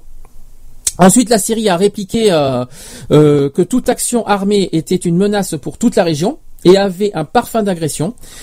Le président américain Barack Obama a lui espéré que l'accord de Genève, s'il est correctement appliqué, puisse mettre fin euh, à la menace que ces armes représentent non seulement pour les Syriens, mais aussi pour le monde entier. Euh, le démarrage de ce programme de destruction serait une question de jour, a indiqué l'Organisation euh, pour l'interdiction des armes chimiques, c'est-à-dire l'OIAC. Paris a également annoncé une réunion internationale qui aura lieu en fin septembre à New York avec l'opposition syrienne, euh, vent debout euh, contre le règlement russo-américain. Et rien n'assure que Moscou euh, prendra part à ce nouveau euh, rendez-vous des amis de la Syrie. Euh, D'ailleurs, 11 pays soutenant l'opposition dans une guerre qui a fait 110 000, mi- 110 000 morts en deux ans et demi quand même. Ces forces rebelles sont pour moitié formées de djihadistes, de djihadistes et d'islamistes extrémistes, selon l'institut de défense IHS. Euh, donc sur le terrain, la Turquie a annoncé avoir abattu euh, un hélicoptère militaire syrien qui avait violé son espace aérien. Euh, voilà, donc ça c'est le compte rendu de lundi dernier. Et suite à cette euh, à ça, il y a euh, Assad qui a assuré euh, ce mercredi, mercredi dernier, qui va détruire ses armes chimiques. Alors est-ce qu'on va, est-ce que franchement, est-ce que franchement on en, on y croit ou on n'y croit pas, on n'en sait rien. Mais en tout cas, il a, pro, il aurait, on va dire, il aurait promis de détruire ses armes chimiques. Euh, c'est ce qu'il a déclaré sur Fox News euh, donc ce mercredi. Euh, plutôt que d'ailleurs ce mercredi-là, Moscou, euh, dont, la, dans- dont la diplomate euh, est en visite à Damas, avait une fois encore apporté son soutien au régime à d'Assad, affirmant qu'il lui avait donné euh, les garanties qu'il respecterait le délai d'une semaine pour dévoiler son arsenal, chimique, mais aussi qu'il avait reçu des éléments de la part du régime syrien prouvant la culpabilité des rebelles dans l'usage d'armes chimiques. Et cette nouvelle réaction euh, russe augure mal d'un accord aux Nations Unies sur une euh, résolution que Washington, Paris et Londres souhaitent robuste et contraignante au cas où Damas n'applique pas ses engagements en matière de désarmement. Euh, voilà, donc j'ai tout dit sur ce- cette semaine. Je ne sais pas ce que vous en pensez. J'ai vu que quelqu'un m'a appelé. Je ne sais pas si cet auditeur m'entend et si, si cet auditeur peut me rappeler avec plaisir, je le recevrai euh, si euh, s'il veut en parler de, de cette guerre en Syrie ou euh, justement ou peut-être de, de du euh, des sujets d'avant. S'il veut en parler, n'hésitez pas à m'appeler. Ça serait bien. Le chat euh, au niveau de, de la Syrie, on en a un petit peu, on a un petit peu parlé la semaine dernière de, de ce sujet, de ce sujet. Qu'est-ce que vous en pensez euh, ben, de ce euh, de ce compte rendu des armes chimiques À qui la faute? Est-ce que qu'est-ce que vous pensez de la Russie? Est-ce que est-ce que vous pensez que la Russie va devenir raisonnable et que euh, et va et va enfin euh, ok va enfin venir voilà, est-ce que la Russie va devenir raisonnable là-dessus? J'en sais rien. Est-ce que vous voulez en parler Oui ou non? Et s'il y a quelqu'un qui veut m'appeler, appelez-moi, il n'y a pas de souci. Le, le, je répète, le numéro de téléphone 05 35 004 024. Quand ils veulent la Russie pour euh, pour devenir raisonnable, parce que ça, s'ils continuent comme ça, ça, ça risque d'éclater. On a jusqu'à apparemment à la fin du mois, ben, on va voir ce que ça va donner cette réunion. Espérons que cette réunion, euh, ben, soit euh, au plus comment vous dire au plus euh, que ça soit passe le mieux possible pour euh, pour ben, pour la pour la pour nous, pour la population euh, terrienne, parce que si on a une troisième guerre mondiale qui éclate, et ben on aura l'air dis donc. Est-ce que vous voulez réagir? Qu'est-ce que quelqu'un veut réagir? Quelqu'un au téléphone? Qu'est-ce qu'on passe au sujet suivant? On passe à la Syrie parce que Syrie c'est quand même dans c'est quand même important, c'est quand même euh, très très important et grave comme sujet. Si quelqu'un veut en parler, allez-y, c'est le moment. euh, allez-y, euh, appelez-moi en direct, c'est le moment. À moins que voilà, comme on est samedi après-midi, tout le monde est, peut-être parti soit à des rendez-vous, soit à la plage. C'est peut-être pour ça que j'ai pas beaucoup de monde aujourd'hui. Si certains veulent me parler, appelez-moi. Pas de réaction? Pas de réaction. Alors, on passe au sujet suivant. N'hésitez pas à m'appeler quand vous voulez, c'est euh, fait pour. hein. Euh, on va passer donc à François Hollande qui a qui a essayé euh, dimanche dernier à rassurer les Français. Et il a tenu aussi à s'expliquer. Euh, je vais essayer de vous faire point par point les, les sujets qu'il a évoqués dimanche dernier. Et comme ça, vous allez me dire ce que vous en pensez, s'il va, si c'est que de que des paroles ou si ça va, ou si c'est sincère. Alors c'est lors d'une interview sur TF1 donc dimanche dernier, euh, concernant d'ailleurs euh, la pause fiscale de 2014. On va en parler longuement. Alors, en premier lieu, il a évidemment parlé de la Syrie. Qui pour lui c'est une tragédie la plus grave de ce début de siècle. Euh, François Hollande qui a été très attendu euh, sur le dossier syrien pour définir la position de la France euh, après l'accord entre les Américains et les Russes sur une destruction de l'arsenal chimique du régime de Damas. Et pour le chef de l'État, cet accord est une étape importante vers une, une résolution plus lointaine d'un conflit devenu la tragédie la plus grave de ce début de siècle. Ah euh, voilà ce que aussi a rajouté François Hollande sur le sujet de la Syrie. Il a dit s'il n'y avait pas eu euh, de réaction, Bachar el-Assad aurait continué à gazer sa population. Il niait il y a quelques jours encore détenir des armes chimiques. La pression de la France suffisamment forte a convaincu la Russie de prendre une initiative. Nous sommes arrivés à la solution que les Français et que le monde souhaitaient. Alors, est-ce que les Français veulent cette guerre? Est-ce que, la- est-ce que les Français euh, prennent position et sont d'accord avec euh, que la France se mêle à la Syrie? J'en sais pas parce que ça serait. bi- Et On a eu euh, la semaine dernière une réaction, je sais pas si vous vous en souvenez, que euh, il serait utile, c'est GG, je crois qu'il nous l'avait dit la semaine dernière, qu'il serait utile à la limite de, faire un, référendum, un référendum comme quoi est-ce que les Français sont d'accord ou pas que la France euh, euh, fasse la guerre en Syrie. Voilà, c'est en fait euh, c'est ça la question. Je pense que là-dessus c'est pas faux et c'est pas euh, stupide comme euh, comme solution et comme procédé que ça serait bien que les Français parce qu'on ne sait pas ce que ça serait bien que les Français aient leur opinion et leur et leur droit d'opinion sur ce sujet de la Syrie. Est-ce que oui ou non on, on a à se mêler de la guerre en Syrie Voilà, c'est une bonne solution. Deuxième point que François Hollande a parlé dimanche dernier. Évidemment, c'est sur le chômage. Euh, il a été interrogé sur sa promesse euh, euh, qui, a été faite il y a un an sur le même sur TF1 également par rapport à la, présidentielle. Alors, sa promesse, c'est d'inverser la courbe du chômage que le, chef d'État a assuré. Et il a dit qu'on est on est tout près du but. Dans, il a dit dans deux mois, j'aurai à rendre des comptes à ce sujet. Voilà ce qu'il a dit. Donc on- dans deux mois, on prend rendez-vous. Nous sommes en septembre, en novembre. euh, Il a dit ça la semaine dernière. Donc dans deux mois, je vais personnellement faire attention aux chiffres du chômage et on va voir si euh, la tendance va changer. Euh, on est actuellement, on en a parlé la semaine dernière du chômage. On est, je crois, à 10,5% de chômage en ce moment. Non, plus que ça même. On est pratiquement à 11%. Euh, donc dans deux mois, on va vérifier, savoir si, euh, comme il a prétendu, si ce chômage va va baisser. Est-ce que vous y croyez Personnellement, je ne sais pas, je n'y crois pas. Euh, on va voir. Ça, ça sera un rendez-vous à prendre dans deux mois. Autre euh, point, c'est sur euh, les impôts. Évidemment, vous savez qu'il va y avoir la, hausse des impôts l'année prochaine. Euh, donc il, a, reconnu qu'il y a eu des augmentations d'impôts depuis deux ans. Et il, avait promis euh, d'ailleurs euh, cette fameuse pause fiscale en 2014 qui aura lieu. Et euh, il a aussi tenté d'apaiser le ras-le-bol des Français en la matière.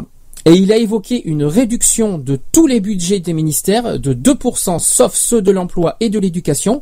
Et il a assuré que les dépenses de l'État vont baisser en 2014, une première depuis ces 30 ou 40 dernières années. Là aussi, l'année prochaine, prenons rendez-vous, prenons, on va voir si ça, va se faire ou pas.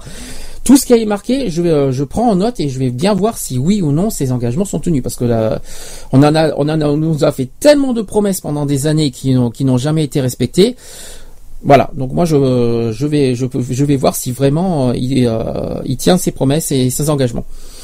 Autre chose sur les impôts, euh, les premières tranches du, du barème de l'impôt sur le revenu seront euh, selon lui allégées.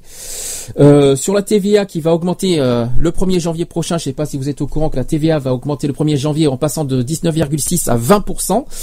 Euh, et François Hollande a rappelé que son prédécesseur voulait l'augmenter à 21,2%. Ça c'est vrai, je m'en souviens très bien. Il voulait faire aussi une taxe, une taxation sociale, si je me souviens bien, et que lui-même avait choisi de reporter cette hausse. Euh, certains disaient qu'il fallait euh, plafonner les, al- les allocations ou augmenter la CSG, c'est-à-dire euh, voilà, et ce qu'il n'a pas souhaité faire d'ailleurs, a-t-il également rappelé. Et en revanche, le quotient familial pouvait être augmenté car par définition, il touche les ménages aisés. D'accord? Ça, c'est très important à dire. Euh, en dehors, euh, il y a aussi martelé en, dehors que euh, qu'en dehors de la TVA et du plafond du quotient familial, il n'y aurait plus de hausse d'impôts. Aucune taxe nouvelle ne sera imposée pour améliorer les, euh, les comptes de la sécurité sociale, a-t-il promis aussi écartant de facto euh, la possibilité de taxer des produits comme les cigarettes électroniques ou euh, l'aspartame. L'aspartame, je rappelle, c'est euh, ce qu'il y a dans le dans les sodas. Je sais pas si vous en souvenez. Euh, troisième point sur euh, François Hollande, ce qu'il a dit dimanche dernier, c'est sur la fiscalité écologique. Euh, il a été questionné sur l'éventualité d'une hausse de la fiscalité sur les carburants diesel réclamés par les écologistes. Et François Hollande est resté évasif sur ce sujet, expliquant que ce n'est pas rendre service à l'écologie que de la réduire à des impôts. Et s'il convient qu'il faut euh, bien passer euh, d'un système dévoreur de, de ressources à un système plus sobre pour lui, cette transition ne passe pas forcément par une taxe complémentaire. Quant à la contribution climat-énergie qui doit inciter euh, le consommateur à choisir ce qui est le meilleur pour le pouvoir d'achat et environnement, il a assuré qu'elle n'aurait pas d'effet en 2014, balayant rapidement le risque d'un départ des écologistes de son gouvernement et posé un principe général. D'ailleurs, euh, François Hollande, il a dit que chaque fois qu'un impôt augmente euh, d'un point de vue écologique, il doit y avoir un impôt qui baisse. Voilà, ce qu'il a dit euh, sur ce sujet. Euh, la semaine dernière et d'ailleurs il a aussi parlé de, sur le sujet de la, de la rénovation thermique qui soi-disant qui selon lui est une priorité. Donc pour lui la rénovation thermique est une priorité. Il a d'ailleurs promis qu'une mesure de crédit d'impôt serait mise en place. D'accord? Concernant le virage social-démocrate, à propos de ses choix de politique économique, François Hollande a assuré qu'on ne peut compter que si on a une économie forte. S'il refuse de parler euh, de révolution euh, dans le fait de pratiquer une politique de baisse de cotisation euh, patronale plutôt qu'une relance par la consommation, Monsieur Hollande assume il faut des entreprises. Ce qui compte, ce sont les Français. Ils ne sont pas coupés des entreprises, ils vivent dans les entreprises. Il faut que les entreprises se sentent soutenues. Voilà les propos de Monsieur Hollande à ce sujet. Et, il a été également interrogé sur les heures supplémentaires défiscalisées. Euh, François Hollande a expliqué euh, qu'avec la mesure de Nicolas Sarkozy, euh, il a dit, François Hollande a dit ceci quand une entreprise pouvait payer moins cher une heure supplémentaire qu'une heure normale d'un salarié recruté, elle prenait l'heure supplémentaire, estimant que cette mesure a coûté 100 000 emplois, même s'il a reconnu que sa suppression n'en a pas créé autant. Et pour, il reste deux sujets. Il reste donc le sujet de l'UMP et le Front National. Voilà, que vous savez que l'UMP et le Front National ont l'air de se rapprocher de plus en plus. hein. vous savez qu'il y a cette euh, rumeur. Et euh, donc il y a, la semaine dernière, c'était une semaine politique qui a été marquée par les propos de François Fillon euh, sur l'attitude à adopter en cas de duel Front National euh, Parti Socialiste au second tour d'une élection municipale. Après le Front républicain.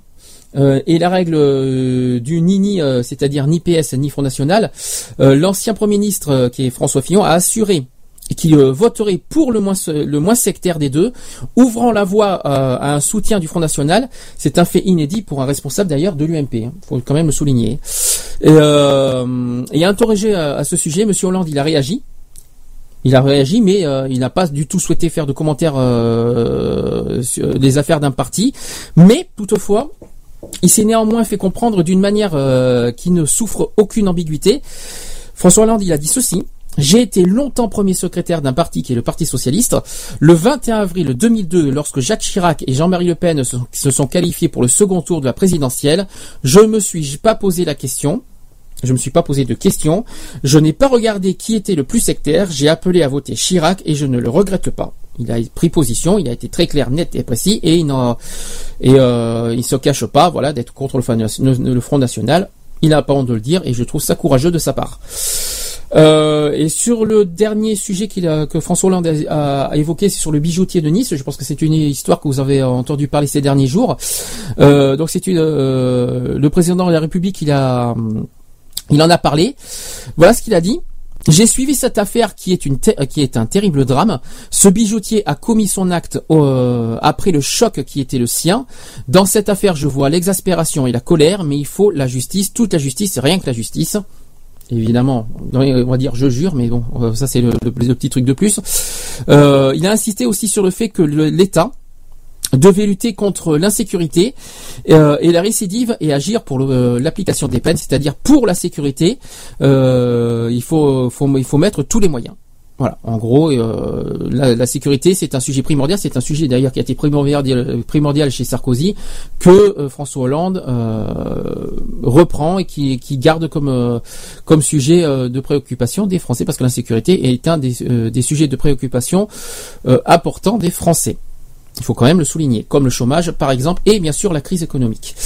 Parce qu'il y a, y a des sujets beaucoup plus graves, comme, parce que vous savez qu'il y a le mariage gay qui est passé, mais il y a des sujets beaucoup plus graves euh, qu'il faut bien mettre en avant et qu'il faut en prendre, prendre en compte en priorité, c'est-à-dire la crise économique, le chômage, et euh, bien sûr l'insécurité avec tout ce qui se passe en ce moment avec la guerre et tout machin.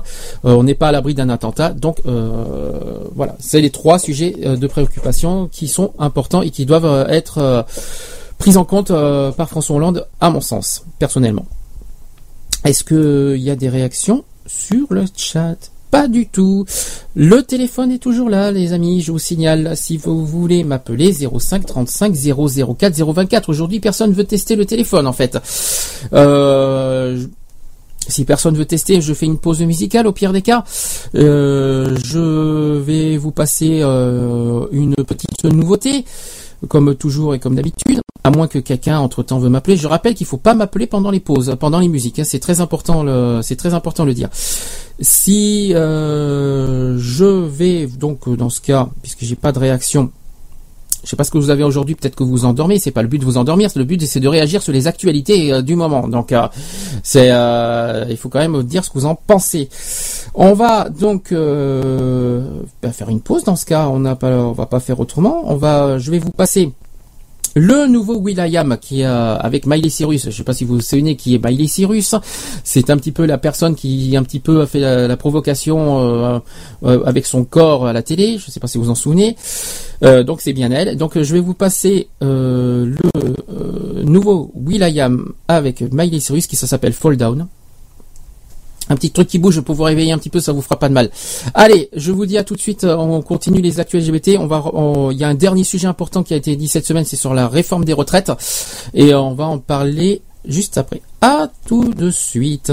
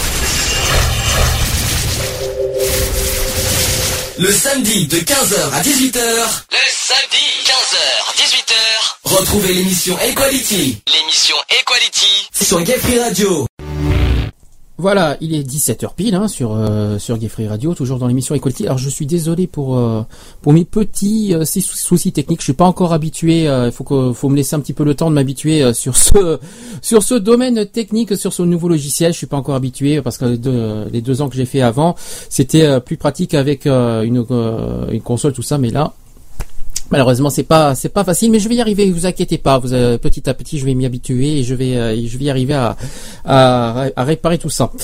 Euh, il nous manque donc un dernier sujet politique, c'est sur la réforme des retraites. Eh bien, ça a été annoncé euh, mercredi dernier au Conseil des ministres. Je vais vous donner les principales mesures du, du projet qui, a, qui a été présenté ce jour-là, comme par exemple il y a l'allongement de la durée de cotisation, qui ont été par ailleurs abondamment commentés. D'autre part, euh, plus techniques euh, sont passées quasiment aperçues aussi, inaperçues. Or, euh, elles auront euh, des implications concrètes euh, pour les seniors en fin de carrière. Et le texte, le texte prévoit également, par exemple, qu'à compter du 1er janvier 2015, euh, une personne devra cesser euh, toutes ses activités professionnelles pour demander le versement de ses pensions, tandis qu'actuellement, pour faire liquider euh, sa retraite, il suffit de cesser l'activité professionnelle relevant du régime dans lequel vous faites votre demande. Alors, je vais expliquer, je vais essayer de, de vous faire point, point par point ce- ces mesures du projet. Alors, le premier point, c'est le cumul euh, emploi-retraite euh, qui est moins intéressant. Euh, c'est une autre mesure qui concerne le cumul emploi-retraite. C'est un dispositif qui permet de recommencer à travailler une fois sa retraite liquidée et donc de cumuler sa pension et la rémunération de sa nouvelle activité. Aujourd'hui, lorsque vous reprenez une activité dans, un, dans un autre régime que celui qui vous verse vos pensions, vous pouvez vous constituer de nouveaux droits dans ce nouveau régime, mais le projet de réforme des retraites prévoit qu'à partir de 2015, vos cotisations seront désormais versées à, fonds perdus. Résultat de tout ça, cette nouvelle activité ne vous permettra plus d'améliorer le montant de, de votre pension de retraite. Voilà, donc ça c'est le premier point. Deuxième point de la réforme, une retraite progressive assouplie. Donc c'est un autre changement qui est positif cette fois. Euh, les conditions d'accès au dispositif de la retraite progressive peu connu euh, des assurés vont être assouplies. Ce système vous permet de terminer euh, votre carrière à temps partiel tout en percevant une partie de vos pensions de retraite. Son, mont- son montant dépend de la durée de votre activité à temps partiel. Par exemple, si vous optez pour un temps partiel représentant entre 40% et 60% d'un temps plein, vous pouvez toucher, en plus de votre salaire, 50% de vos pensions de retraite. Voilà, ça c'est plus positif euh, comme réforme. Euh, D'ailleurs, l'intérêt de ce dispositif est de vous permettre d'améliorer votre future retraite. Euh, lorsque vous cesserez euh, définitivement de travailler, on recalculera euh, le montant de votre retraite pour tenir compte des droits que vous avez acquis pendant votre période à temps partiel. Aujourd'hui, ce dispositif, est ouvert aux salariés ayant atteint l'âge minimum de la retraite, c'est-à-dire 62 ans pour les assurés nés à partir de 1955, euh, et justifiant de, de 150 trimestres d'assurance. Le projet euh, aussi abaisse la condition d'âge de deux ans. Les personnes nées avant 1953 pourront donc opter dès à présent pour la retraite progressive.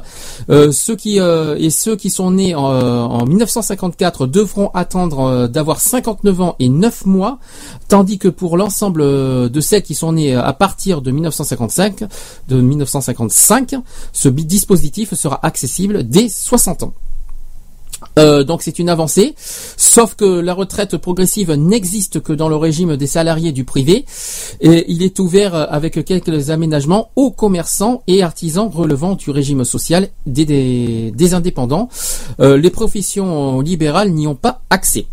En matière de retraite, l'exception euh, est bien partie pour devenir la règle. Le gouvernement euh, a beau ne pas avoir touché à l'âge de, départ à 62 ans euh, dans le projet de loi de réforme des retraites ce mercredi, mais sans le dire à tel point qu'à la fin de la décennie, un salarié sur deux pourra techniquement partir en retraite avant ses 62 ans, et ce avec une pension complète.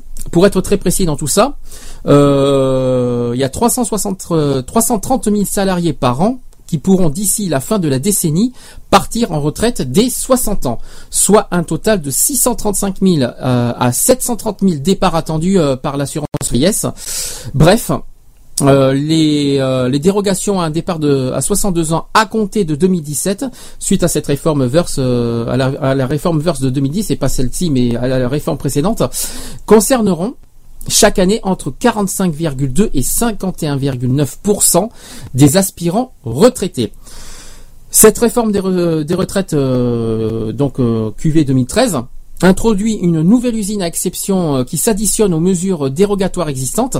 Les salariés qui auront eu un, métier pénible pourront bénéficier d'un compte personnel de prévention de la pénibilité qui permettra à partir du 1er janvier 2015 d'accumuler des points euh, pour partir plutôt à la retraite. Ce, dispo- ce dispositif montera progressivement en charge pour bénéficier euh, à terme un salarié à un salarié sur quatre, selon les experts de la commission. Euh, Moreau, euh, oui, c'est la commission Moreau pour l'avenir des retraites, 1 sur 5 selon le gouvernement. Donc je répète la phrase parce que je l'ai pas bien dit. Donc c'est un dispositif qui montera progressivement en charge pour bénéficier à terme à un salarié sur 4 selon les experts de la commission Moreau pour l'avenir des retraites et 1 sur 5 selon le gouvernement. Soit peu ou prou, hein, 150 000 personnes par an, pour un coût total annuel à terme de 2,5 milliards financés par des cotisations employeurs. Mais ces 150 000 exemptés de la retraite à 62 ans seront loin d'être les seuls. Le premier grand coup euh, de canif au recul de l'âge légal euh, de départ fut porté euh, par l'exécutif au début de l'été 2012. D'un simple décret, le gouvernement Hérault a ouvert la possibilité à 100 000 personnes par an à l'hor- à l'horizon 2017 de partir en retraite avant l'heure. Un chiffre au doigt mouillé qui reconnaissait d'ailleurs à l'époque le gouvernement, mais précis à la dizaine de milliers près. Euh, quand même, toutefois, quand même, et donc euh, potentiellement révisable à la hausse. Les heureux bénéficiaires qui, euh, qui sont-ils Eh ben, ce sont les salariés qui, euh, ayant commencé à travailler à 18 ou 19 ans et ayant la durée euh, de cotisation requise, euh, précisé euh, d'ailleurs en mi-2012 euh, Marisol Touraine. C'est un coup de cette promesse de campagne, l'engagement 18 de, François Hollande, qui dit que 3 milliards au bas, au bas mot financés par une hausse progressive des cotisations salariés et employeurs de 0,25 points à compter de 2013. Voilà, j'ai tout dit sur la réforme des retraites. Est-ce que c'est si certains sont concernés, se sont concernés, s'il y en a qui veulent en parler par rapport à ça, n'hésitez pas, parce que je me sens un petit peu seul, mais bon, je fais tout ce que je peux pour euh, parler des sujets du jour. Euh, mais euh, c'est pas facile hein, de de de d'animer tout seul une émission, parce que euh, avant j'avais des, chroniqueurs, maintenant j'en ai pas. J'espère petit à petit en trouver. Vous inquiétez pas, je ferai en sorte d'en avoir petit à petit. Là, on est qu'au début de la saison. J'espère par la suite euh, avoir des personnes qui m'entourent pour pouvoir euh, animer et co-animer et euh, qu'on en débatte ensemble des sujets qu'on évoquera. Je, pensais compter sur les auditeurs euh, par téléphone justement pour pour pour le moment être mes co-animateurs et parler des des sujets qu'on évoque. Je rappelle le numéro, je le répéterai sans cesse 05 35 004 024. C'est gratuit. Allez-y, n'hésitez pas, n'ayez pas peur, je vais pas vous manger, je vais pas vous mordre, je vais pas vous tuer. Allez-y, euh, je sais qu'il y en a certains qui, euh, comme la semaine dernière, il y en a, il y en a qui m'ont dit qu'ils qui n'osaient pas en parler en, euh, par voie orale parce que c'est plus difficile de parler en oral qu'en écrit.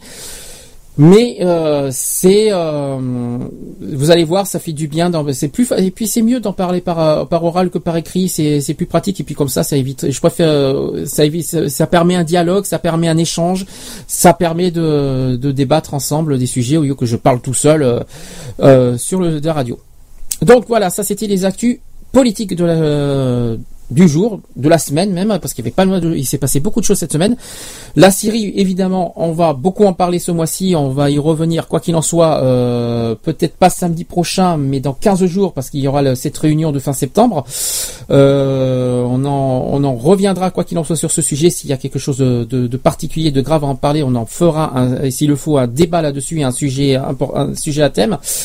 Et on reviendra bien sûr euh, sur les autres sujets, mais évidemment priorité euh, à, la guerre de Syrie euh, dans nos actus politiques. Voilà, ça c'est dit, ça c'est fait. Je vais passer une musique avant de passer à, la, dernière partie du jour, c'est-à-dire les actuels LGBT. Nous sommes à l'heure, c'est déjà bien.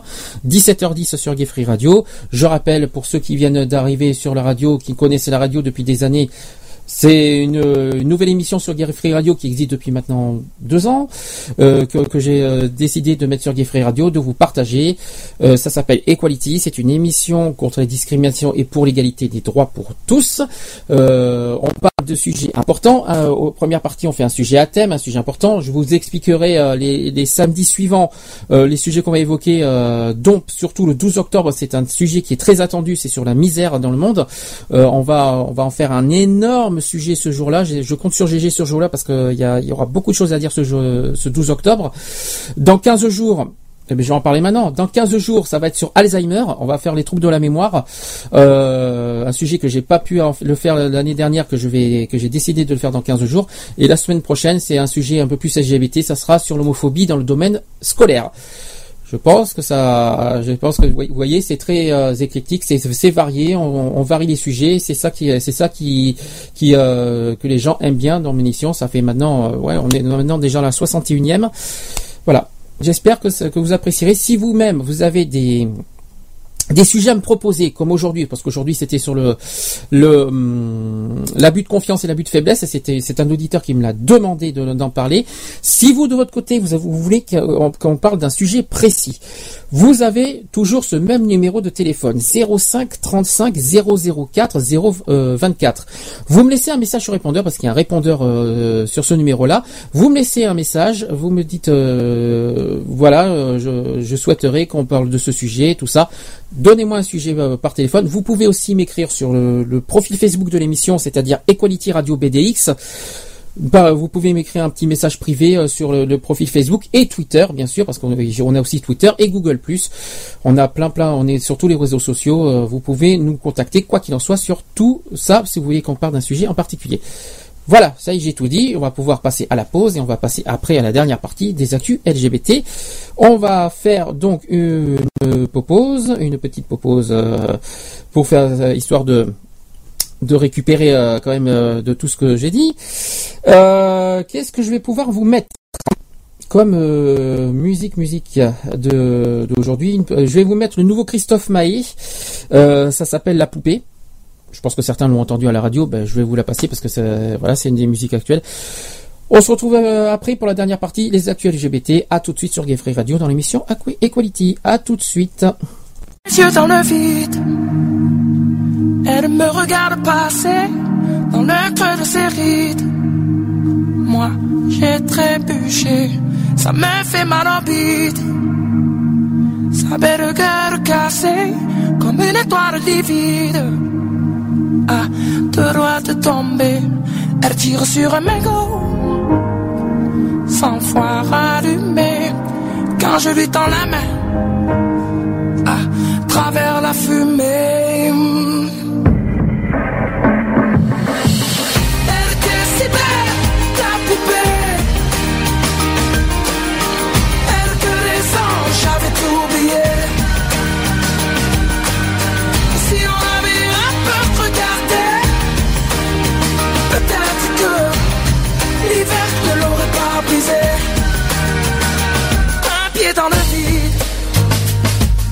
Elle a déménagé, elle perd son équilibre.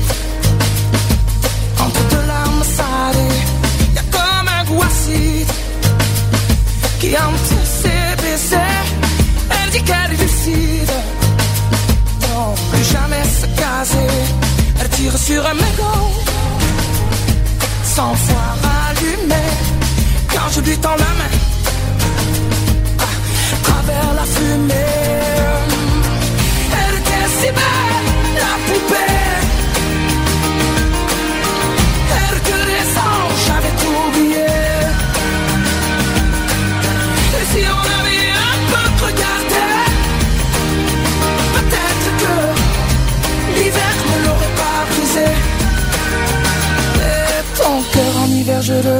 Au chaud en attendant le retour du soleil. Et si le mien passe l'hiver au chaud, sache que sur toi je veille.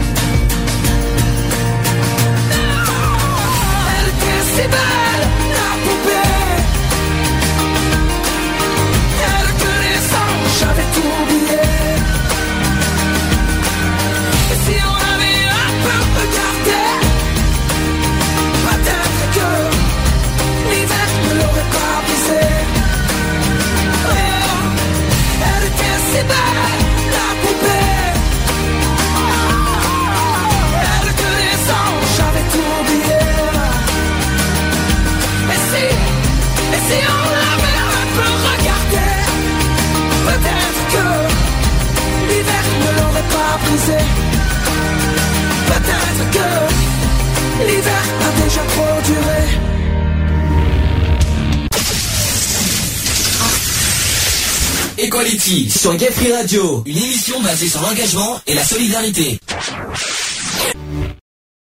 Voilà, il est 17h15 sur euh, Gay Free Radio, toujours dans l'émission Equality. Euh, et ben écoutez, euh, sans transition, on va passer aux actus LGBT. Equality, Les actus. LGBT, LGBT. Euh, voilà, donc euh, on va. Il y a plein de sujets LGBT cette semaine. Il s'est passé beaucoup de choses.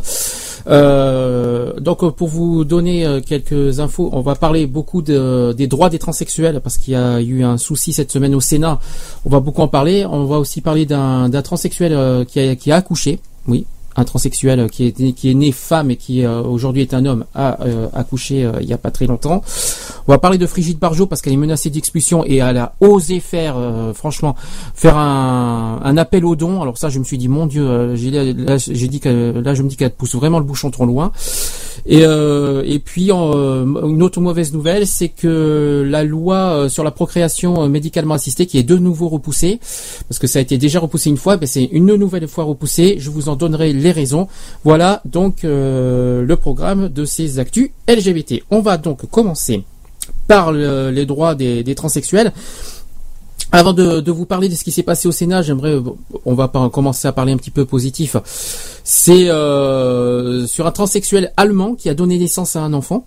Donc euh, cet homme qui, dont l'identité par, par contre n'a pas été ré- révélée, c'est le premier transsexuel à donner naissance à un bébé en Europe. Euh, L'enfant euh, est né grâce à un donneur de sperme, euh, rapporte un site qui s'appelle Daily Mail. Et le repapa, qui est né femme et, euh, qui a conservé ses organes reproducteurs féminins, a donné naissance à l'enfant à la maison de, à Berlin. Il a demandé que le certificat de naissance le mentionne comme père de l'enfant. Le bébé n'a donc officiellement aucune mère. D'accord. Euh, un cas qui rappelle les accouchements euh, très médiatisés de Thomas euh, Betty, qui euh, c'est un transsexuel américain qui a donné naissance à trois enfants à l'époque. Donc c'est une bataille judiciaire que de ce père à Berlin aujourd'hui là, qui a entamé une bataille judiciaire qui a été entamée depuis avril dernier et qui risque malheureusement d'être longue. Et elle donne des sueurs froides aux élus français qui travaillent sur le sujet déjà. Donc euh, voilà ce qui a été dit par euh, Marie-Vonne Blondin par exemple. Voilà qui ne va pas nous simplifier la tâche. Ça c'est sûr, surtout qu'ils ont repoussé la PMA et on en parlera tout à l'heure. Euh, avec sa collègue euh, Michel Meunier aussi, qui est la sénatrice, la sénatrice euh, socialiste euh, qui dirige un groupe de travail sur l'identité de genre, nous réfléchissons depuis quelques mois à une loi qui, qui, faciliterait le changement d'état civil pour les transsexuels, explique-t-elle, qu'on va en parler dans quelques instants. Et comme en Argentine, en Allemagne ou en Espagne par exemple, il s'agirait de permettre à ces personnes d'obtenir de nouveaux papiers qui cor- correspondant euh, à leur physique sans avoir à se soumettre à une opération chirurgicale. Euh, mais au fil euh, de leurs auditions, les sénateurs découvrent leurs difficultés du dossier, ainsi ce casse-tête qui tourmente les services de l'état civil de Berlin, euh, et qu'on va en parler dedans. Alors, euh, là où l'affaire se corse en ce moment, c'est que malgré sa- la grossesse, euh, obtenue euh, après une insémination, euh, donc on parle de, de ce transsexuel euh, de Berlin, l'homme ne veut absolument pas être considéré comme comme la mère du bébé, mais comme son père. D'accord? Pour éviter d'avoir à mentionner le nom de la mère sur sur les documents, il n'a pas accouché à l'hôpital, mais chez lui, avec l'aide d'un- d'une sage-femme. Le sexe du bébé est d'ailleurs tout aussi incertain. Euh, le père euh, aurait souhaité qu'il ne soit pas mentionné sur les registres euh, de l'état civil. L'administration, s'y est opposée quand même. Et l'enfant aurait donc, semble-t-il, été inscrit comme étant de sexe masculin, mais le Spiegel se permet d'en douter et personne n'a pu vérifier. Voilà donc le sujet de, cette histoire du transsexuel qui a accouché donc récemment d'un bébé soi-disant de sexe masculin. On n'en a pas encore la confirmation. Et euh, là où je voulais en venir, c'est justement ce qui s'est passé, voilà, tout fraîche, tout fraîchement au Sénat sur justement le, le droit euh, des transsexuels, et des transsexuels et transgenres, parce qu'il faut pas oublier, parce qu'il y a plusieurs fois, il y a plusieurs types de trans. Euh, donc, on- je vais essayer de vous en parler euh, en détail. Donc euh, c'est un droit qui va attendre le projet de loi de simplification du droit en 2014. Euh, le Sénat n'a adopté aucun des amendements concernant les trans lors du vote du projet de loi sur l'égalité entre les hommes et les femmes euh, le mardi 17 septembre dernier. Euh, les amendements de Chantal Joanneau de l'UDI Calliope, euh, Anjoela et Esther euh, Benbassa. Euh, il y a aussi Marie-Yvonne Blondin et Cécile euh, Kuki- euh, Kukiermen ont tour à tour été rejetés. Donc toutes ces personnes, euh, tous leurs amendements ont été rejetés, aussi bien par les parlementaires que par le gouvernement, évoquant un risque de, de cavalier législatif euh, qui provoquerait une censure du Conseil constitutionnel.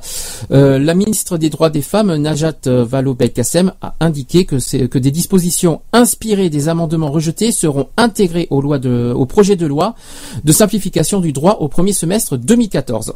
Donc euh, pas loin de la PMA. Euh, les sénatrices qui ont présenté ces amendements ont chacune avancé des arguments en faveur de l'égalité lorsqu'elles ont pris la parole pour défendre leur texte, mais n'ont convaincu ni la, rapporteure du projet de loi, c'est-à-dire Virginie Kless, euh, et ni euh, Najat Vallaud-Belkacem. Le premier amendement euh, de Chantal Joanneau portait sur le changement de, prénom sur les papiers d'identité. Euh, voilà ce qu'elle a dit. J'ai découvert le problème des personnes transsexuelles à l'occasion du débat euh, sur le harcèlement. Tiens, vous voyez, on en, par- on en a parlé tout à l'heure. Euh, le changement d'état civil est extrêmement complexe en France euh, et les difficultés euh, d'intégration sociale que rencontrent les transsexuels expliquant un taux de suicide considérable. Il est difficile de se présenter à un guichet lorsqu'on a une, une, une identité de femme et des papiers d'homme. Ça, c'est vrai. Ne parle- on n'en parle pas non plus de trouver un, pour, euh, pour trouver un emploi. Et euh, voilà ce qu'a dit aussi Chantal Joanneau. Elle a dit mon premier amendement euh, facilite le changement de la carte d'identité. On me dira que qu'il euh, qu'il n'y a pas de place, qu'il n'y a pas euh, alors que qui n'a pas sa place ici, mais ces personnes sont des femmes. Nous parlons bien d'un problème d'égalité entre les femmes et les hommes. Voilà sur l'amendement. Concernant euh, Virginie Kless, en l'état euh, avis défavorable, la question mérite un travail approfondi car il faut veiller à la protection de l'identité de, toutes- de tous les Français. Euh, avec euh, son amendement, euh, l'identité ne changerait pas sur le registre d'état civil. Il est choquant que, que des euh, magasins exigent trois documents d'identité pour un chèque. Ce- C'est un signe de défiance envers tous les papiers d'identité. D'accord? Troisième euh, réaction donc euh, au Sénat, il y a eu Najat Vallaud-Belkacem qui a demandé à la sénatrice euh, UD de retirer son amendement pour les mêmes raisons en indiquant que- qu'elle s'en expliquerait par ailleurs. L'amendement euh, numéro 130 de Calliope Angoela qui euh, a ensuite été présenté par Esther Benbassa. Voilà ce qui a été dit. Dans cet amendement, l'article 4 de la loi du 6 août 2012 euh, relative au harcèlement sexuel, j'ai un appel téléphonique actuellement. Attention. Allô Est-ce qu'on m'entend? Allô, tu m'entends? Alors, je suppose que tu vas dire sur ce que je viens de dire sur le droit des transsexuels. Je suppose que tu peux parler. Alors, tu m'écoutes que sur, euh, que sur le téléphone. Hein. Euh, tu, euh, je suppose que tu es sur le droit des transsexuels. Alors, ça sature pas, oui, j'aime bien, c'est pas pour ça. Euh, Est-ce que tu m'entends bien Oui, oui, je t'entends, ouais. Je t'entends à sature. Je très bien, ça sature énormément, je pense. Euh, euh, alors, je vais essayer de, de paraître ça une seconde. Vite, fait, ne vous inquiétez pas, c'est un petit souci technique. Alors, je vais voir ça, je vais faire ça vite, bien fait. Est-ce que tu m'entends toujours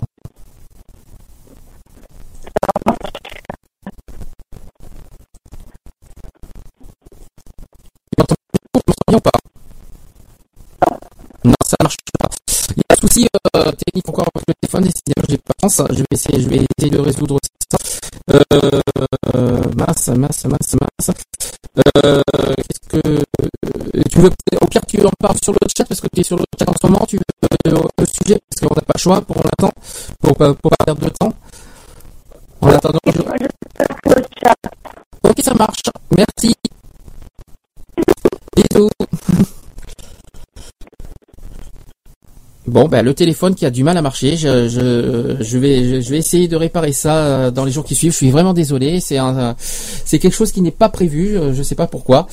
J'espère que je ne bug pas à mon tour. Par contre, quand je m'écoute, euh, donc euh, voilà. Donc je vais quand même vite fait euh, reparler de cet amendement. Donc l'article 4 de la loi du 6 août 2012 relative au harcèlement sexuel a été présenté comme ayant pour conséquence la reconnaissance de la transphobie en droit français. Or, c'est la notion d'identité sexuelle qui a été retenue, nous- qui risque d'exclure euh, de son champ d'application plusieurs milliers de personnes en cours de transition ou vivant durablement dans des euh, situations transgenres ou euh, à qui l'État refuse un, un changement d'état civil. Le présent amendement euh, a donc pour objet d'y substitu- d'y substituer la notion d'identité de genre. Madame la ministre nous demandait naguère d'attendre l'avis de la Commission nationale consultative des droits de l'homme. Nous le connaissons à présent, d'où cette proposition de précision terminologique qui salue les associations. Voilà. Euh, malheureusement, réaction des, des, associations LGBT. Les associations sont en, pa- en particulier sont déçues de, de ce qui s'est passé au Sénat. Les associations avaient déploré euh, la mauvaise rédaction de la plupart des amendements.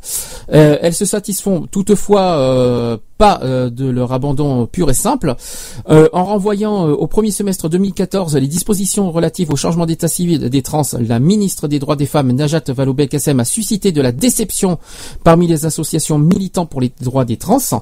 La plupart d'entre elles avaient dénoncé la teneur même d'une majorité des amendements, leur rapprochant une mauvaise rédaction, mais espérer une avancée en faveur des, citoyens et citoyennes qui attendent depuis plusieurs années que leurs leurs revendications soient prises en compte. Euh, voilà ce qu'il y a d'ailleurs le porte le porte-parole de l'inter-LGBT qui s'appelle Nicolas Gauguin qui a réagi. Il a dit ceci que même si on a été euh, cri- critiqué euh, sur les amendements, c'est une occasion ratée de ne pas avoir inclus ces questions dans une loi d'égalité. Voilà comment a réagi euh, Nicolas Gouguin. Euh, ensuite, euh, il y a eu les propos euh, d'Esther Benbassa, euh, qui est sénatrice, euh, écologiste. Euh, elle a dit j'étais furieuse à la fin. On a droit à un projet de loi sur les blanches. Même euh, les étrangères ont été oubliées. Najat Vallaud-Belkacem euh, nous a demandé de retirer nos amendements, mais nous les avons maintenus et je pense qu'on y a, qu'on va y arriver pour, pour le changement d'identité. Il y a eu trop d'insistance. euh, elle est emmerdée quand même, mais il faut qu'elle sache qu'on ne va pas céder. Il faut continuer à se battre. Ne baissons pas les bras. Ça, ce sont les, pro- les propos d'Esther Benbassa. Est-ce que d'ailleurs, vite fait, est-ce que j'ai pas de, de réaction sur le chat on va attendre un petit peu. Euh, concernant euh, Laura Le Prince, qui euh, fait partie de l'association ID Trans.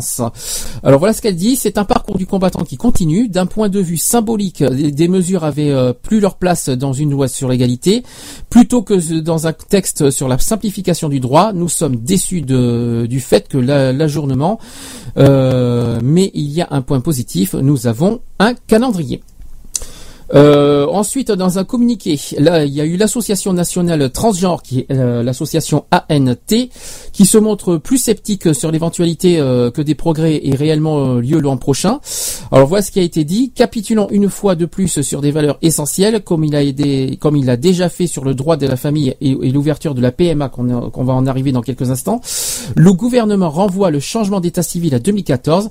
Après les élections, devons-nous lui faire confiance? Poser la question, c'est d'y répondre. Voilà ce que euh, l'association nationale transgenre a dit.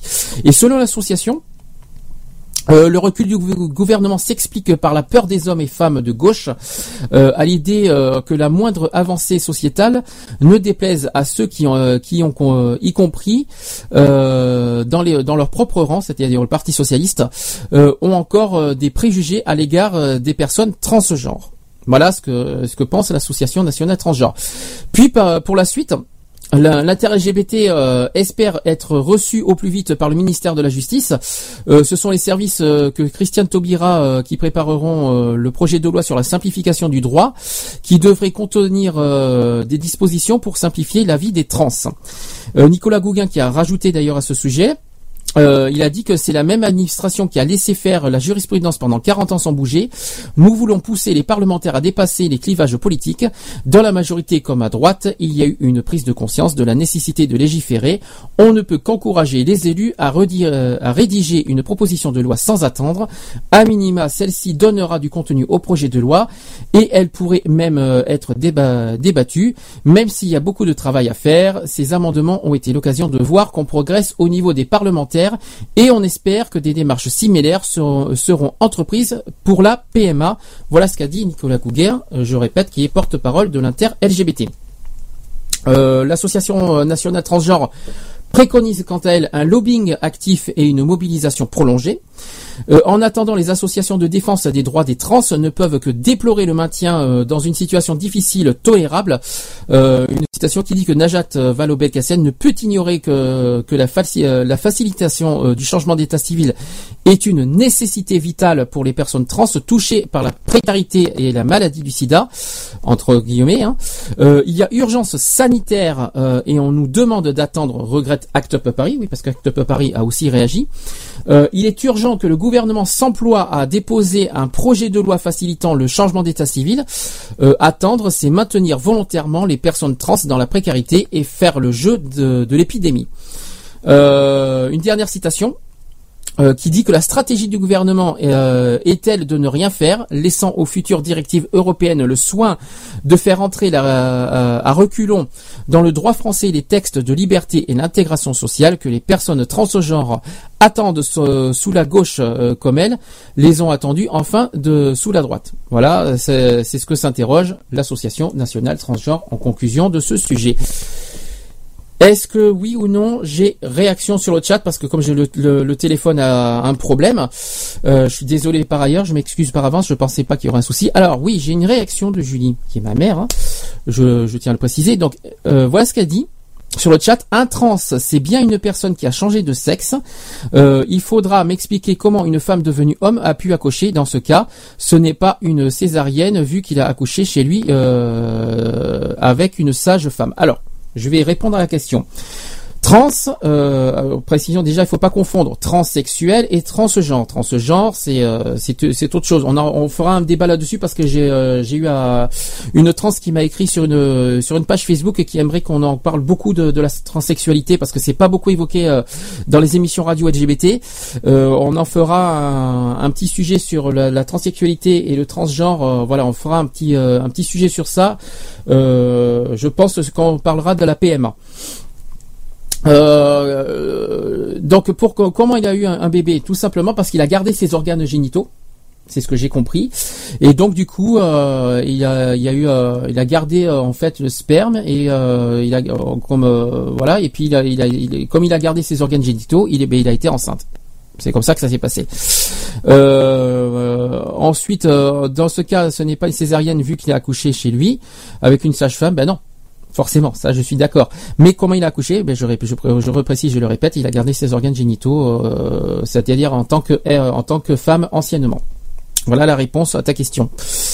Je l'ai dit tout à l'heure d'ailleurs dans le sujet. Euh, Ah ben il est sorti par où? Où tu veux Où tu veux? Alors j'ai j'ai la question sur le chat je, qui on me dit euh, où est sorti où est sorti par euh, par où est sorti le bébé? Ben je ne vois pas euh, où tu veux que le sort euh, que le sorti que le bébé soit sorti. Par euh, le par euh, comme tout- comme toutes les femmes je pense hein. Puisque puisque c'est anciennement une femme. Donc comme il a gardé ses organes génitaux ben il a accouché comme une femme. Voilà. Mais il a changé je, je pense juste devant. Mais il a pas changé voilà, je, je pense euh, c'est c'est une question. Alors si tu veux pour la semaine prochaine, ce que je te propose, puisque c'est un sujet, c'est une question qu'on me pose. À la limite, ce que je te, je vais essayer de, je te promets pas que j'aurai la réponse. euh, trouver le- la semaine prochaine le, euh, du comment il a pu accoucher euh, en tant que, en, en ayant changé de sexe alors qu'il a gardé euh, ses organes génitaux euh, en tant que femme. Enfin, on va, je vais essayer de répondre à cette question. Je ne te promets pas de trouver la réponse, mais on, je, je verrai.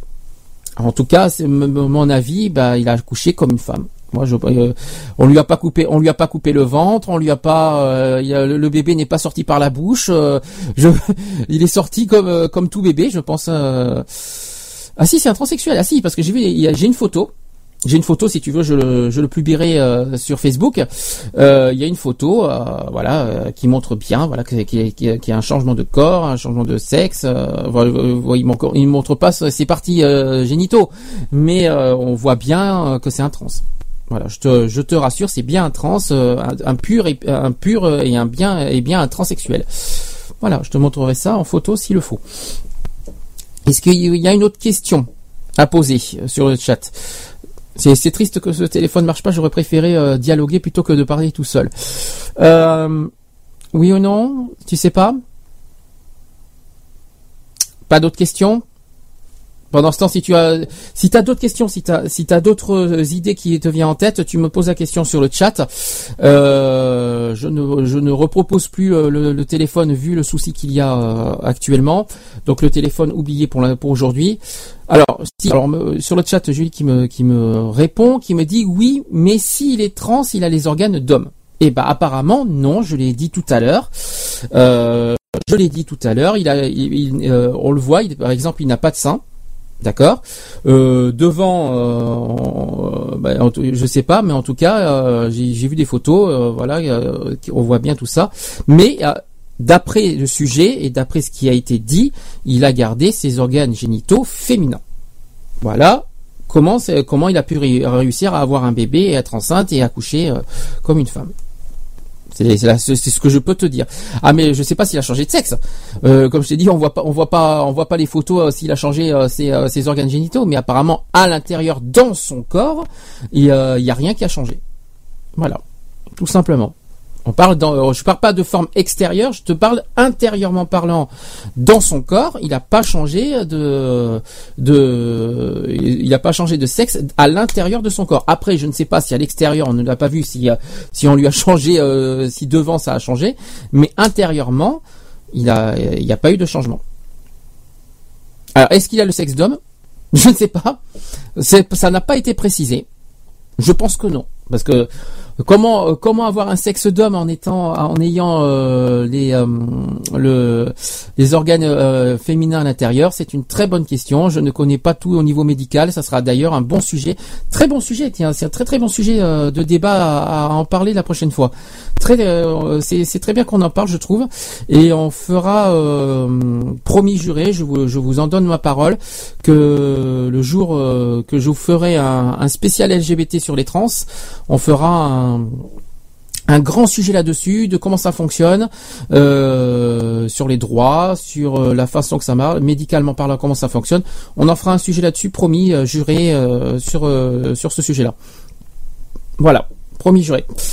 On continue, on change du sujet. Si, si tu as d'autres questions, tu n'hésites pas à, à m'en parler. J'avance le, sujet LGBT. Alors, autre euh, mauvaise nouvelle. Alors après le, le- cette semaine sur le sujet de, des trans, eh bien, il y a eu un souci aussi sur le, le thème de la procréation médicalement assistée, c'est-à-dire la PMA. Euh, ça a été c'est un, une loi qui a été promise dans la loi famille euh, et qui est à nouveau repoussée par le gouvernement. ce sont deux ministres concernés euh, qui avancent deux types d'arguments. Je vais vous, je vais vous les citer. Pourquoi Euh, C'est une manière d'ailleurs de briser l'accord qui a été passé. Euh, et Jean-Marc Ayrault qui, euh, qui jurait en janvier que la PMA mérite un débat en tant que tel, c'est pourquoi elle figure, elle figurerait dans le projet de loi famille. Et euh, ensuite il y a Bruno Leroux qui, qui est patron des députés socialistes qui assurait lui quant à lui que l'extension de la PMA serait votée en 2013. Ici engage et malheureusement mauvaise nouvelle comme vous l'avez entendu parler, euh, ce projet de loi sera repoussé en 2014 et voire peut-être plus on sait jamais. Alors la première excuse de ce euh, que cette loi a été repoussée, ça serait le calendrier. Donc voilà, Euh, c'est Dominique euh, Bertinotti qui est ministre délégué de la famille qui explique par des questions de calendrier pourquoi la PMA ne sera pas dans, dans sa loi euh, ce mercredi. Elle a dit euh, sur RTL il y a pas longtemps. Pour elle, donc pour Dominique Bertinotti, pour elle, inclure la procréation médicalement assistée dans un projet de loi dès à présent serait ignorer euh, le rapport que va euh, remettre le comité d'éthique euh, sur le sujet. De fait, le comité consultatif national d'éthique doit débuter ses états généraux au début de l'année 2014. Résultat de ça, euh, Dominique Bertinotti assure qu'elle préfère traiter les sujets qui peuvent euh, l'être dans la loi famille et revenir au plus tard sur la PMA via un autre véhicule législatif. Euh, donc voilà la citation de, je vais vous dire la citation exacte. Dominique Bertinotti a dit pas de PMA parce que le calendrier n'est pas le même. J'ai le choix, soit je me calque sur le calendrier de la PMA, c'est-à-dire pas avant avril 2014. Maintenant vous connaissez à peu près la date. Et on laisse dans l'attente euh, le problème de père qui, euh, qui monte sur des grues, le problème de l'adoption, le problème des statuts de beaux-parents, soit on dit qu'on avance et on avance sur nombre de, sujets. Voilà ce qu'a dit Dominique euh, Bertinotti. Mais la ministre rappelle sa volonté de ne pas renoncer totalement à la PMA. Elle a rajouté ceci, elle a dit oui, elle se pratique et, il vaut mieux un encadrement juridique que le vide juridique, et déclare-t-elle. Euh, un calendrier qui fait euh, également les affaires du gouvernement avec un rapport qui tombe au mois d'avril. C'est un projet de loi qui ne sera pas entre les mains du gouvernement pendant la campagne des élections municipales. Euh, voilà. Donc ça, c'est la première excuse. La deuxième excuse, euh, que ça a été repoussé, ils ont dit carrément que ce n'est pas la bonne loi. Simplement. Euh, c'est Marisol Touraine qui a annoncé ça le 9 septembre dernier. Euh, euh, le fait que inclure la PMA dans la loi famille n'était pas une bonne idée, mais la ministre de la Santé et des Affaires sociales euh, avançait un argument de fond. Pour elle, la procréation médicalement assistée n'a pas sa place dans la loi famille. Elle a dit, euh, Marisol Touraine a dit ceci, je suis, je ne suis pas certaine qu'elle trouve sa place dans cette loi. Tout simplement. Et pour cause, la PMA pose d'après elle des questions d'éthique euh, que n'agitent pas les autres sur le sujet de la loi famille. Voilà ce qui a été dit. Aujourd'hui, c'est un sujet qui pose des questions d'éthique ou de bioéthique, alors même que les autres, euh, les autres sujets euh, qui seront traités dans la loi famille n'en posent pas. Donc, je ne suis pas certaine que cette loi soit le meilleur endroit pour évoquer ces débats. Par ailleurs, elle estime que la PMA est un sujet qui peut potentiellement euh, diviser et lui euh, préfère un cadre de débat serein. Pour finir, la PMA, euh, Marisol Touraine a dit ceci, la PMA est un sujet qui ne doit pas diviser, qui ne doit pas provoquer de, de crispation. Ah bah c'est sûr que moi, euh, si je dois réagir sur ça, que repousser la loi, euh, les crispations, il y en aura, il n'y a pas de souci. Elle a- Les, crispa- les crispations, c'est gagné. Il y en a même plein qui doutent maintenant aujourd'hui si, euh, si cette loi va, va passer. Alors. Euh, plus ça va être repoussé, plus on aura de doutes que, que, la- que cette loi va, va passer et qu'elle va être, va être adoptée. Parce que on a eu chaud pour le mariage déjà, pour, on a eu chaud pour le mariage pour tous. Maintenant pour la PMA, c'est un autre sujet et c'est un autre problème. Et j'ai l'impression que plus ça va, plus euh, plus j'ai l'impression que c'est un sujet qui dérange et qu'ils veulent pas, euh, ils veulent pas que euh, ils veulent pas en parler parce que forcément la PMA c'est le sujet euh, de problème entre euh, les partis politiques. C'est vraiment le sujet critique euh, actuel de 2013 euh, qui pose gros gros problèmes et qui a, mis le feu aux poudres dans les manifestations. Euh, Maintenant, euh, bah, s'ils veulent, s'ils ont des doutes et s'ils veulent pas, bah, qu'ils euh, qu'ils ne proposent pas, qu'on n'en parle plus, mais qu'ils ne fassent pas des promesses, qu'ils ne repoussent sans arrêt, sans arrêt, sans arrêt, euh, pour rien, et, que, et de faire espérer euh, aux personnes LGBT, notamment aux lesbiennes et aux transsexuels, de que par rapport à cette loi, s'ils n'en veulent pas, ils n'en veulent pas, mais qu'ils ne promettent pas des choses à faire et, et à tarder à faire espérer les gens et des personnes pour que cette loi euh, si ça pose problème et qu'il ne la fasse pas tout simplement, au moins on n'en parle plus. Vaut mieux, vaut mieux ne rien faire plutôt que de promettre et espérer des choses qui n'auront peut-être pas lieu d'être, qui n'auront jamais lieu peut-être. Voilà. Est-ce que réaction oui ou non? Non, pas de sujet sur la PMA. Pourtant c'est un sujet aussi important que les transsexuels, je tiens à le préciser, la PMA. hein. C'est quand même un sujet très très très très important. J'ai vu euh, d'ailleurs un, un reportage, euh, c'était sur M6, c'était il y a une semaine. C'était euh, deux lesbiennes qui euh, qui sont parties en Espagne pour justement voilà pour faire la PMA. Ils ont eu du coup deux enfants passés par la PMA. C'est une fille et je crois même que c'est deux filles et les enfants en grandissant. On a vu quatre ans après ce que les enfants deviennent et franchement ça donne franchement c'est un reportage qui donne espoir. Euh, très bien fait le reportage. J'ai été très sensibilisé ça m'a beaucoup touché. Je sais pas si vous l'avez vu c'était mardi dernier sur M6 pas ce pas ce mardi là si c'était mardi dernier. C'était ce mardi dernier euh, sur M6 c'était euh, donnait des nouvelles euh, bah là c'était euh, c'était un reportage. Il suivait euh, des personnes enceintes euh, il y a quatre ans. Il suivait- c'était un reportage comme comme Confessions intimes si vous préférez et euh, il nous donnait des nouvelles quatre ans après euh, ce que les euh, ce que les enfants devenaient et les enfants vont très très bien voilà Euh, la petite euh, dit euh, maman et maman voilà, euh, dit maman euh, un tel et maman un tel, ça, ça pose aucun problème. Ça a posé problème à l'école par contre, euh, le fait qu'il y ait deux, deux mamans.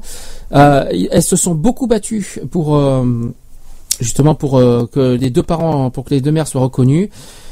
Elles, ont, elles se sont tellement battues qu'elles ont un petit peu réussi à, à, à ce que la, la, la deux- deuxième maman, qui n'est pas la mère biologique, soit euh, reconnue au niveau civil.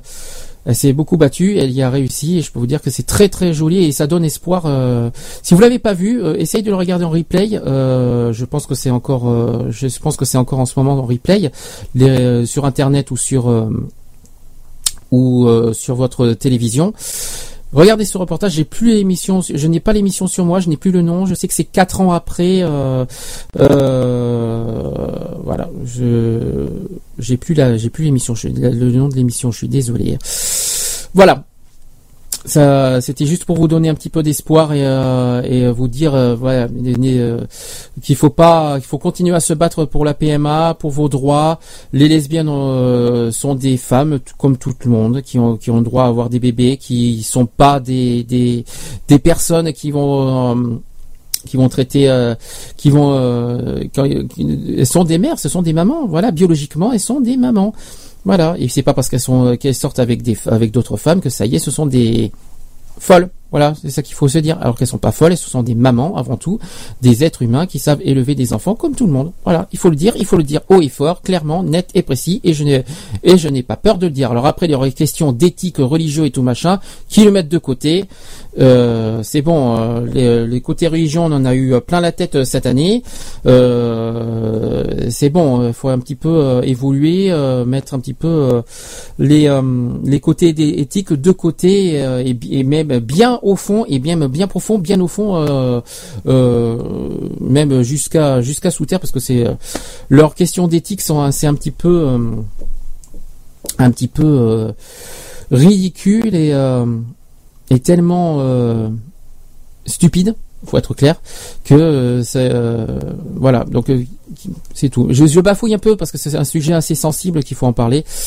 Voilà, j'ai une petite pensée. Je, euh, euh, bisous à toutes les lesbiennes qui m'écoutent. euh, bisous à toutes et je pense à vous. Et ne vous inquiétez pas, on fera le nécessaire et on se battra jusqu'au bout pour que vos droits, pour que, que cette loi passe. On pense très fort à vous. Bisous à, bisous à vous.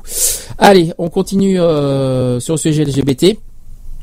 Il en reste, il en reste, il en reste quelques-uns. Je vais, dans ce cas, je, puisqu'il reste quelques-uns, je vais faire une, une dernière pause. Ça sera après on finit les actuels LGBT du jour.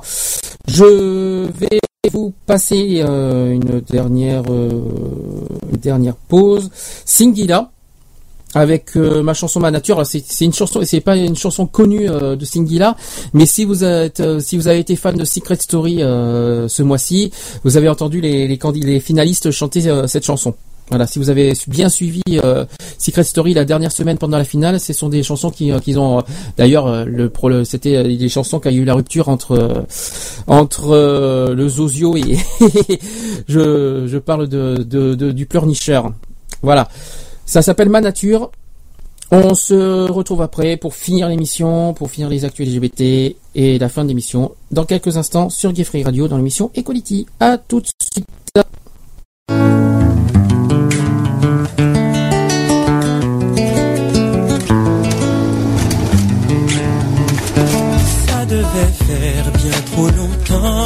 Avec ma meuf, elle me saoulait.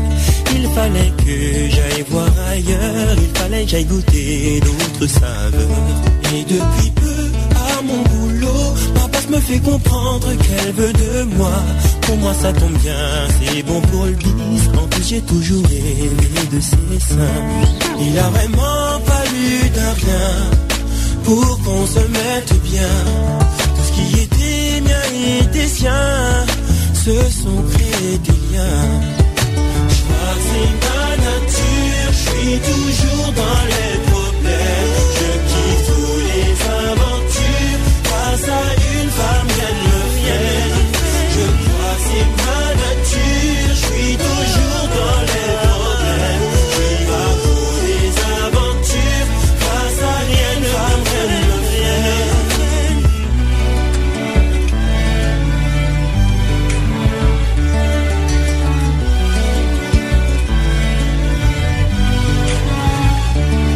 Avec ma bosse, c'était jamais. J'ai donc jeté ma meuf sans hésiter. Je recevais plein de cadeaux. J'ai même eu un meilleur poste au boulot. Avec le temps, c'est devenu chiant. J'avais comme l'impression d'être son pion. Mon ex me rappelait, elle me manquait. Elle m'a relancé et j'ai craqué. Donc pendant un certain moment, j'avais les deux en même temps. J'avais du mal à tout gérer. Je me suis fait griller. Je crois ma nature. Je suis toujours dans les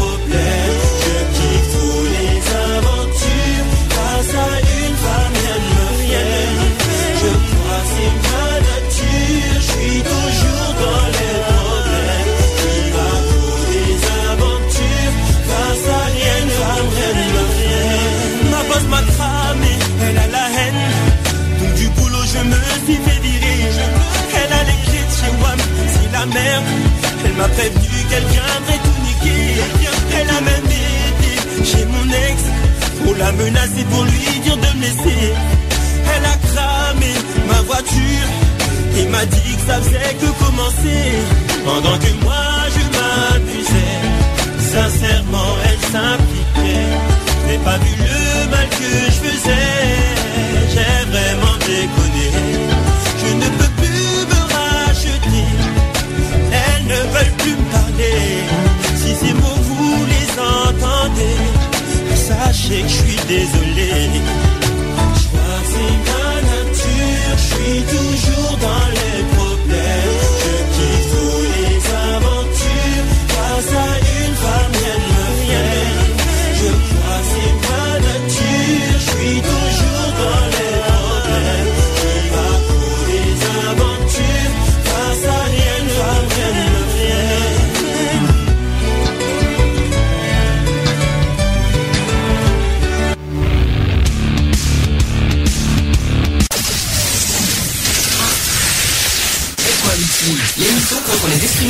et pour l'égalité. Le samedi de 15h à 18h. En direct sur Capri Radio. 15h, 18h. Allez, euh, il est presque 18h, il est exactement 17h52 sur Gay Free Radio, toujours dans l'émission Equality en direct, je précise bien. Euh, on va finir les actus LGBT de la semaine, il s'est passé tellement de choses cette semaine que voilà. Euh, ben tiens, on va- un sujet qui fâche, c'est sur Frigide Barjot. qui a lancé euh, un appel aux dons suite à sa, menace d'expulsion euh, de son logement. euh, euh, je vais vous en parler vite fait. Donc euh, l'ancienne égérie de, la manif pour tous, oui parce que c'est une ancienne pour ceux qui ne le savent pas, elle a été euh, maintenant rejetée de la manif pour tous. hein. Euh, donc quelques moments avant son assignation au tribunal qui avait lieu ce 18 septembre, l'ancienne égérie de la manif pour tous en appelle à la générosité des Français à travers une nouvelle association baptisée Les Amis de Frigide Barjot. Je sais pas combien elle a d'amis, elle elle doit pas en avoir des masses non plus. Hein, euh, enfin bref. Euh, donc ils sont toujours tous euh, contre le mariage entre personnes de même sexe, mais le divorce est désormais bien consommé entre Frigi- Frigide Barjot et ses anciens soutiens de la Manif pour tous. Elle a été évincée officiellement du mouvement dimanche dernier. Euh, donc euh, l'égérie euh, du combat contre la loi Taubira est aussi assignée. Euh, elle a été aussi assignée. Je vais en parler après de ce de- du bilan de, de, de ce qu'il y a eu au tribunal. Voilà, qui souhaite avoir quitté son duplex parce qu'elle a un duplex. Écoutez bien, elle a un duplex de 173 mètres carrés à deux pas du Champ de Mars. Quand même, je sais pas comment elle fait. euh, déjà que c'est pas donné Paris, mais alors elle a un, un logement, un truc de fou quoi. Donc euh, voilà ce que euh, comment dire euh, Frigide Barjot a dit à la presse. Elle a dit c'est un moment pénible. Comme si qu'on allait la plaindre, dis donc. On va, la- on va la plaindre. Elle, profite et tout. Et en plus, elle demande la générosité des Français. C'est pas le Téléthon non plus. hein. Il faut peut-être pas exagérer. Hein. On va pas appeler non plus la la, fri, la frigide de thon, euh, quoique le quoique le mot thon euh, est bien est bien prononcé dedans. Donc cette procédure jette le discrédit euh, sur moi euh, et toute ma famille. Voilà ce qu'elle a dit en plus. Donc elle elle occupe. euh, écoutez bien ça. Elle occupe depuis 30 ans un duplex de 173 mètres carrés avec terrasse pour un loyer mensuel de 2850 euros. Elle se fait pas trop chier hein, quand même, tout va bien pour elle. hein. Donc Frigide Barjot et son mari euh, Basile Decor, qui, euh, se sont, euh, rassurez-vous, c'est pas leur vrai prénom ni à l'un ni à l'autre, qui se voient aujourd'hui reprocher d'avoir fait domicilier leur société Jalon chez eux. Euh, via une procédure euh, de sous-location, la société verse ainsi un loyer tous les mois au couple Télène, parce que c'est leur vrai nom, c'est le couple Télène, T-E-2-L-E-2-N-E, E, au cas où si vous le saviez pas. Euh, ce qui permet selon la RIVP, euh, de gonfler artificiellement les charges de cette entreprise et donc de payer moins d'impôts. C'est une utilisation qui, euh, qui continue des, euh, c'est voilà, c'est cette utilisation continue des lieux d'habitation à, à usage commercial qui constitue, selon le, le- la régie, un manquement grave aux obligations des locataires et qui leur vaut euh, cette assignation au tribunal. Il ne s'agit pas à proprement parler d'un logement HLM, mais d'un logement euh, intermédiaire à loyer libre. La RIVP a cherché à augmenter ce loyer, mais les locataires ont fait jouer une clause sociale en arguant de relative faibles revenus, en- environ 36 000 euros par an. Alors, euh, euh, donc cette association qui s'appelle les Amis de Frigide, de elle se fait pas trop chier. euh, euh, elle, veut toujours être en avant et se faire connaître. En fait, je me demande, je me demande si elle a pas une maladie euh, à force. euh, attendez, ça fait quand même un an et demi qu'elle se met en avant dans les médias. Je me demande si c'est pas maladif chez elle de, vouloir euh, à tout prix d'être les médias, de se faire médiatiser autant. Je me le demande. hein. Enfin bref, ce n'est que mon avis personnel. Alors, voilà ce qu'elle dit. Euh, Frigide Barjot, elle a dit on est toujours chez nous et nous faisons confiance à la justice. Eh ben, disons que la justice, elle est mal barrée. hein. Euh, mais c'est vrai que ce n'est pas facile. Voilà ce qu'elle a dit. D'autant que l'auteur de, de Confession d'une cato branchée, oui, parce que vous savez pas, si, je sais pas si vous étiez au courant, elle a écrit un livre, elle a osé écrire un, li- un livre qui s'appelle Confession d'une cato branchée. Euh, elle a dit qu'elle ne survit qu'en rognant euh, tous les mois sur le capital hérité de ses parents. C'est honteux. Et en plus, et en plus, elle ose dire ça, euh, elle ose dire ça en public et elle demande euh, en plus de l'argent des Français. Elle se fait pas, elle se fait, elle se fait pas chier quand même. Et euh, elle est pleine, de ressources. elle a donc eu l'idée de créer une nouvelle structure associative pour lui permettre de s'en sortir. On connaissait l'association Les Amis de Nicolas Sarkozy. Je pense que ça vous dit quelque chose. Et il y aura bientôt celle des Amis de Frigide Barjot. Les statuts sont en préparation. Il y aura un site avec un appel aux dons. Eh ben dis donc, les gens qui pensent que je ne mérite pas ce traitement pourront ainsi m'aider. Voilà. Mais euh, créer une association euh, alors qu'elle est, euh, comment vous dire, Elle, crée une association dans le but d'avoir des dons de Français et à côté elle est chez elle d'une manière illégale. Je trouve qu'elle a, elle quand même euh, le toupet euh, de se vanter. Là, elle, joue sur, les Français parce que comme elle a fait la manif pour tous et qu'elle a créé euh, tous les soucis au niveau du mariage pour tous, ça s'est dit bon, ok. De toute façon, je suis connu, je suis reconnu. Il y a plein de gens qui m'aiment, qui m'apprécient pour ce que j'ai fait. Allez, je vais en profiter. Je vais profiter de. euh, faisons de l'abus de faiblesse, tiens justement. Euh, Parlons-en un petit peu d'abus de faiblesse. Eh Tiens, je vais profiter de, de la générosité des Français par rapport à tout ce que j'ai fait euh, pendant pendant des années, pendant un an euh, au sujet du mariage pour tous. Profitons-en. Comme si qu'on était dupes et stupides. Et donc, euh, bravo. En tout cas, bien joué de sa part. Très maline, mais on n'est pas stupide non plus. C'est ça qu'il faut que tu te dises, cher Frigide. Euh, désolé, je dis ce que je pense. Alors, elle est quand même propriétaire aussi, et ça, je sais pas si vous le saviez. Elle est propriétaire d'un autre appartement de 64 mètres carrés euh, dans le 10e arrondissement. Alors, elle a en plus un autre appartement. Alors, qu'est-ce qu'elle attend pour euh, pour aller dans cet appartement au lieu d'aller d'être en tort et illégalement dans ce- dans le dans l'appartement du, du 173 mètres carrés? Elle a un logement de 64 mètres carrés. Elle a pas à se plaindre. Il y en a plein qui ont moins que ça et qui vivent bien. Euh, elle a besoin de quoi? D'un d'un loft aussi, tant qu'on y est? Non, mais il faut pas exagérer. Donc, Frigide Barjot qui n'envisage pas de déménager. Pourquoi pas Et Elle se fait pas trop chier non plus. Voilà ce qu'elle a dit. Je ne préfère pas y penser pour l'instant, lâche-t-elle. On verra la décision des juges. Et puis, de toute façon, l'appartement dans le dixième est toujours en travaux et il ne dispose pas de deux chambres alors que nous sommes quatre. Très bien. Très bien. Je, je, je, je vais faire ma réaction.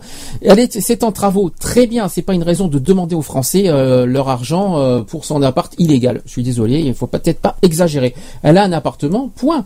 Elle va dans, euh, elle attend la fin des travaux et, euh, et puis c'est tout. En plus, bon, euh, il y a le, bien, il va y avoir bientôt le, la loi euh, sur l'expulsion d'hiver. Vous savez que, que, euh, comment vous dire, euh, que, que- que- qu'entre novembre et mars, il n'y aura pas d'expulsion de logement. Donc en plus, elle sera, elle va être sauvée par rapport à ça. Donc ça se prouve, elle sera expulsée qu'au mois de mars. Donc ça lui donne un délai pour faire pour finir ses travaux dans, son appart et qu'on n'en parle plus, mais qu'elle demande pas, qu'elle n'ose pas créer une association en plus pour une association pour ça, euh, pour euh, pour qu'elle ait de l'argent des Français pour euh, pour continuer à vivre illégalement dans son dans son logement. Je suis pas d'accord. Point final là-dessus. Alors. Euh, et suite, donc je vais vous dire ce qui s'est passé euh, au tribunal euh, ce mercredi.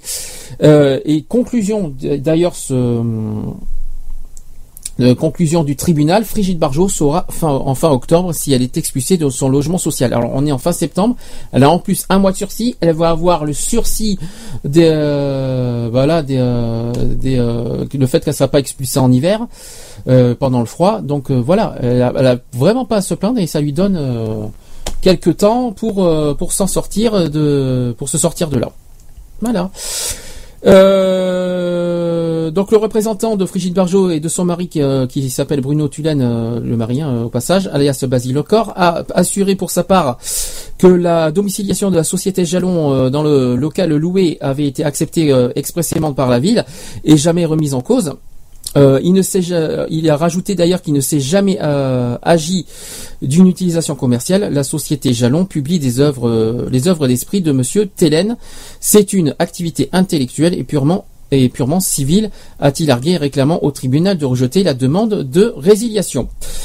Euh, ensuite, à la suite de l'audience de ce mercredi, l'avocat de la RIVP euh, a confirmé que c'était bien la médiatisation récente des activités de, Madame Télène, alias Frigide Barjot, qui avait amené euh, la RIVP à s'intéresser- aux activités des époux Télène et à constater qu'il y avait une euh, domiciliation d'une société et une sous-location, deux infractions conduisant à la rési- résiliation du bail.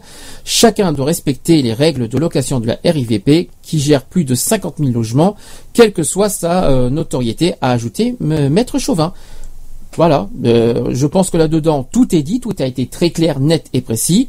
Ils doivent pas, euh, ont enfreint la loi, ils respectent la loi. Point final et c'est tout. Ils ont pas parce qu'ils ont une notoriété euh, médiatique euh, qui- euh, qu'il faut en jouer de ça.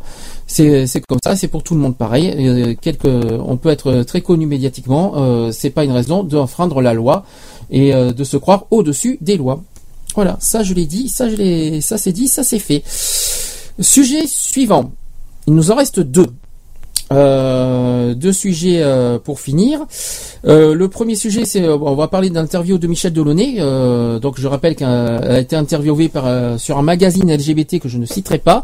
Elle a rencontré donc c'est un magazine LGBT qui a rencontré Michel Delaunay qui est, je, je vous le rappelle pour ceux qui ne le savent pas, ministre des Affaires sociales et de la Santé, chargé des personnes âgées et de l'autonomie. Voilà, c'est l'intitulé exact. Alors, sur le sujet des droits des trans, on va y revenir. Euh, Michel Delaunay a réagi là-dessus. Euh, en, en 2011, euh, Michel Delaunay avait déposé une proposition de loi pour simplifier le changement d'état civil des personnes trans. Une première étape vers une vraie euh, reconnaissance qui n'avait finalement pas été votée. Euh, même si elle n'avait même si elle n'est plus chargée de, de ces questions, la ministre espère que sa proposition de loi servira de tremplin aux parlementaires qui travaillent aujourd'hui pour faciliter le parcours des personnes trans.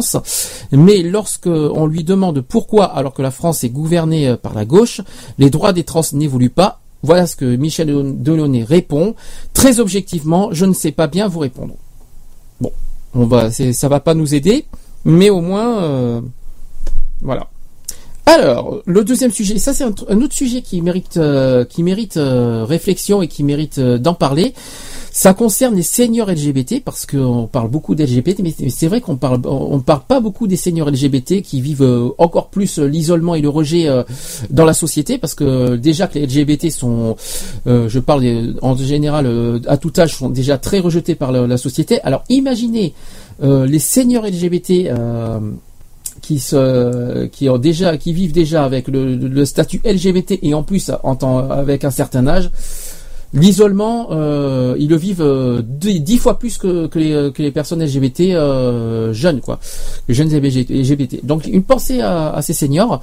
Et Michel Delaunay a réagi sur ces personnes en disant que ces personnes ont besoin d'une attention particulière de son ministère. En juin dernier, Michel Delaunay a remis une lettre de mission à trois asso- associations afin de leur recueillir leurs propositions pour améliorer l'accueil des seniors LGBT. Donc euh, lutter contre les, les LGBT-phobies, favoriser aussi euh, les bonnes pratiques afin que ces personnes soient prises en charge le mieux possible. Et troisième point aussi, accompagner la première génération des, des personnes séropositives vers la retraite. Telles sont les missions qui visent euh, la ministre Michel Delaunay. Ces recommandations des associations seront remises en novembre prochain. Nous vous tiendrons informés en temps voulu sur ce sujet-là. Concernant la PMA, on en a parlé tout à l'heure, Michel Delaunay en a parlé. Euh, elle a été interrogée euh, euh, par rapport au recul du gouvernement sur cette question. Et Michel Delaunay répond sans détour et lie automatiquement l'ouverture de ce droit au couple euh, des lesbiennes à la bioéthique. Donc ça revient à ce que a dit Najat Vallaud-Belkacem. Et non à l'égalité. Mi- Michel Delaunay a dit ceci, lier la PMA et le mariage, et le mariage pour tous était une erreur, affirme-t-elle. C'est vrai que ce sont deux choses différentes. Euh, voilà ce que Michel Delaunay a dit. Pourquoi je parle de Michel Delaunay? Parce que c'est une personne qu'on connaît bien à Bordeaux, parce qu'il faut pas oublier que nous, on se situe à Bordeaux, et Michel Delaunay est une personne qu'on connaît bien à Bordeaux, donc je lui fais un petit coucou. En passant, c'est une personne que je respecte beaucoup et qui a beaucoup de, qui apporte beaucoup au gouvernement. Un petit coucou euh, amical donc à Michel Delaunay euh, par la radio. Et donc, il nous reste un sujet, un dernier sujet euh, qui concerne l'homophobie. Alors, vous savez que la, se- la semaine dernière, on a beaucoup parlé de la Russie qui, pénalise euh, l'homosexualité euh, chez eux. Eh bien, paradoxalement, le- l'Italie eh est en train euh, d'être en passe de punir l'homophobie. J'ai bien dit l'homophobie et et pas l'homosexualité. C'est-à-dire que l'Italie est en train de faire le, contraire euh, de, de la Russie. Et ça serait vraiment bien de, prendre exemple sur ce que l'Italie fait, c'est-à-dire que toute l'Europe, je parle de tous les pays d'Europe, prennent euh, exemple sur, euh, sur ça, que tout, en gros que, que, tous les pays européens ben, condamnent l'homophobie autant que l'Italie va faire. Je vais en parler. C'est une loi qui contre la violence envers les femmes. Euh, le Parlement italien euh, qui doit se prononcer sur l'homophobie et la transphobie, Euh, un projet qui a, été contesté par les députés catholiques, forcément, puisqu'il y a le mot catholique, forcément, réfléchissez, c'est logique. Donc c'était, ça s'est passé le 11 août dernier. C'est un ado- adolescent qui a enjambé le, le parapet de la terrasse et s'est jeté dans le vide. Il avait seulement 14 ans. Vous voyez, euh, rappelez-vous euh, qu'on a parlé du suicide la semaine dernière. Voilà, c'est un autre exemple, euh, un autre exemple que je vous évoque. Et dans une lettre d'adieu posée sur son lit, il avait expliqué à ses parents qu'il n'en pouvait plus de se sentir mis à l'écart par son entourage à cause de son ho- homosexualité. Donc c'est un grand grand sujet, voilà, qui, nous porte à cœur et qu'on tient à en parler. Voilà ce que ce jeune adolescent a dit dans sa lettre. Il a dit parce que je suis gay, tout le monde se moque de moi.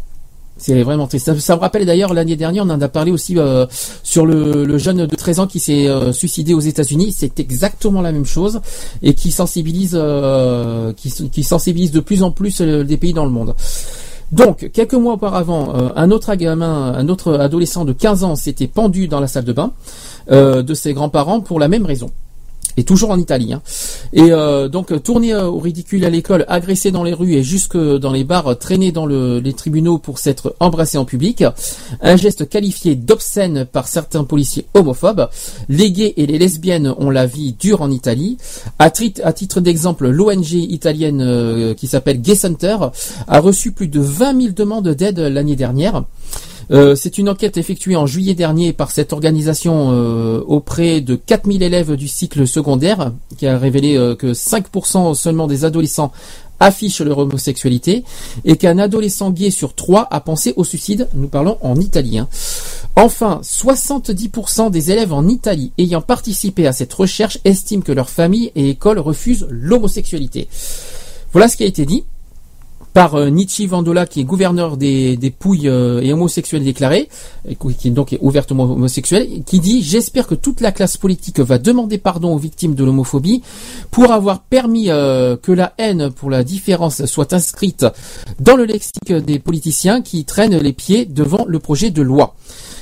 Euh, reste à savoir euh, si l'appel lancé euh, par le leader de, de Sinitra Ecologia et Liberta, qui est, ça veut dire en français gauche, écologie et liberté, sera entendu par les députés qui doivent se prononcer sur une proposition de loi contre l'homophobie et les transphobies, c'est-à-dire la haine contre les transsexuels. Ce dispositif devrait être approuvé par le Parlement en août dernier, en même temps que la loi contre la violence sur les femmes. Mais les pressions euh, des députés proches des mouvances catholiques euh, et les euh, hésitations des démocrates, dont une partie craint de froisser l'Église, ont chamboulé le calendrier des, discussions programmées avant la fermeture estivale de- des deux chambres. Le texte qui sera examiné par les députés prévoit jusqu'à 4 ans de prison pour les personnes qui commettent un acte violent ou intimidant sur la base d'un présupposé homophobe ou antitranssexuel et des peines de un an euh, jusqu'à un an et demi aussi de prison pour les personnes qui incitent à la violence ou à la discrimination pour des raisons homophobes ou antitranssexuelles. Donc ça se passe en Italie. Euh, deux conditions inacceptables pour les députés catholiques qui parlent de loi euh, liberticide. Il faut quand même pas exagérer euh, liberticide. Euh, on ne tue pas euh, liberticide, ça veut dire qu'on tue la liberté. Franchement, depuis quand, depuis quand nous les homosexuels on tue la liberté? Au contraire, ce qu'ils font, c'est eux ce qu'ils font à, à vouloir tout justement comment vous dire bloquer euh, que ce soit le, mariage pour tous et la PMA entre autres. Eux oui c'est de la euh, on peut parler de liberticide mais nous on fait pas de loi anti-liberticide il faut peut-être pas exagérer. Euh, nous justement tout ce qu'on demande c'est l'égalité et, de vivre librement comme tout le monde. Bref ça c'était euh, euh, ma façon de penser personnelle. Donc euh, qui dit euh, euh, une citation qui dit on ne peut pas introduire le, délit d'opinion qui n'a rien à voir avec la violence. Il faut punir les actes violents, mais pas les déclarations qui expriment une opinion. Estime la députée euh, cléricale qui est euh, euh, berlusconienne. Je vais y arriver. Eugenia Roquella, qui euh, elle s'appelle comme ça. Tandis que les membres de l'association La Manif pour tous, encore eux, qui ont été un peu, c'est un nom importé de France, comme par hasard, hein, multiplient les manifestations. Le Front catholique tente de faire modifier le projet de loi. Les députés ont demandé l'introduction d'une clause interdisant les, poursuites contre les personnes se, euh, disant publiquement favorables seulement euh, au rapport hétéro- hétérosexuel. Pour les députés cléricaux euh, les plus aguerris, l'adoption du décret-loi contre l'homophobie et la transphobie est aussi l'antichambre du mariage homosexuel et du Pax. Euh, mais tout dépend euh, de la décision qui sera adoptée par la commission sénatoriale électorale d'ici euh, vendredi sur la déchéance de Silvio Berlusconi. L'expulsion euh, du Cavalière pourrait entraîner la chute du gouvernement et bloquer par conséquent toutes les discussions en cours de Parlement. Je vous tiendrai informé de toute façon euh, en temps voulu euh, si cette loi euh, en Italie est adoptée. Concernant en France, euh, comment ça se passe? Eh Il y a une loi contre les discriminations qui existe qui depuis euh, 1800, depuis euh, la fin du euh, 19e siècle.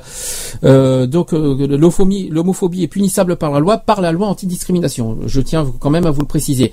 Mais je trouve que euh, cette loi qui est en Italie, je pense qu'en France on devrait en prendre exemple. Je pense qu'on devrait suivre le chemin, qu'il y ait euh, vraiment une loi contre l'homophobie et pas uniquement euh, sur la discrimination à orientation sexuelle.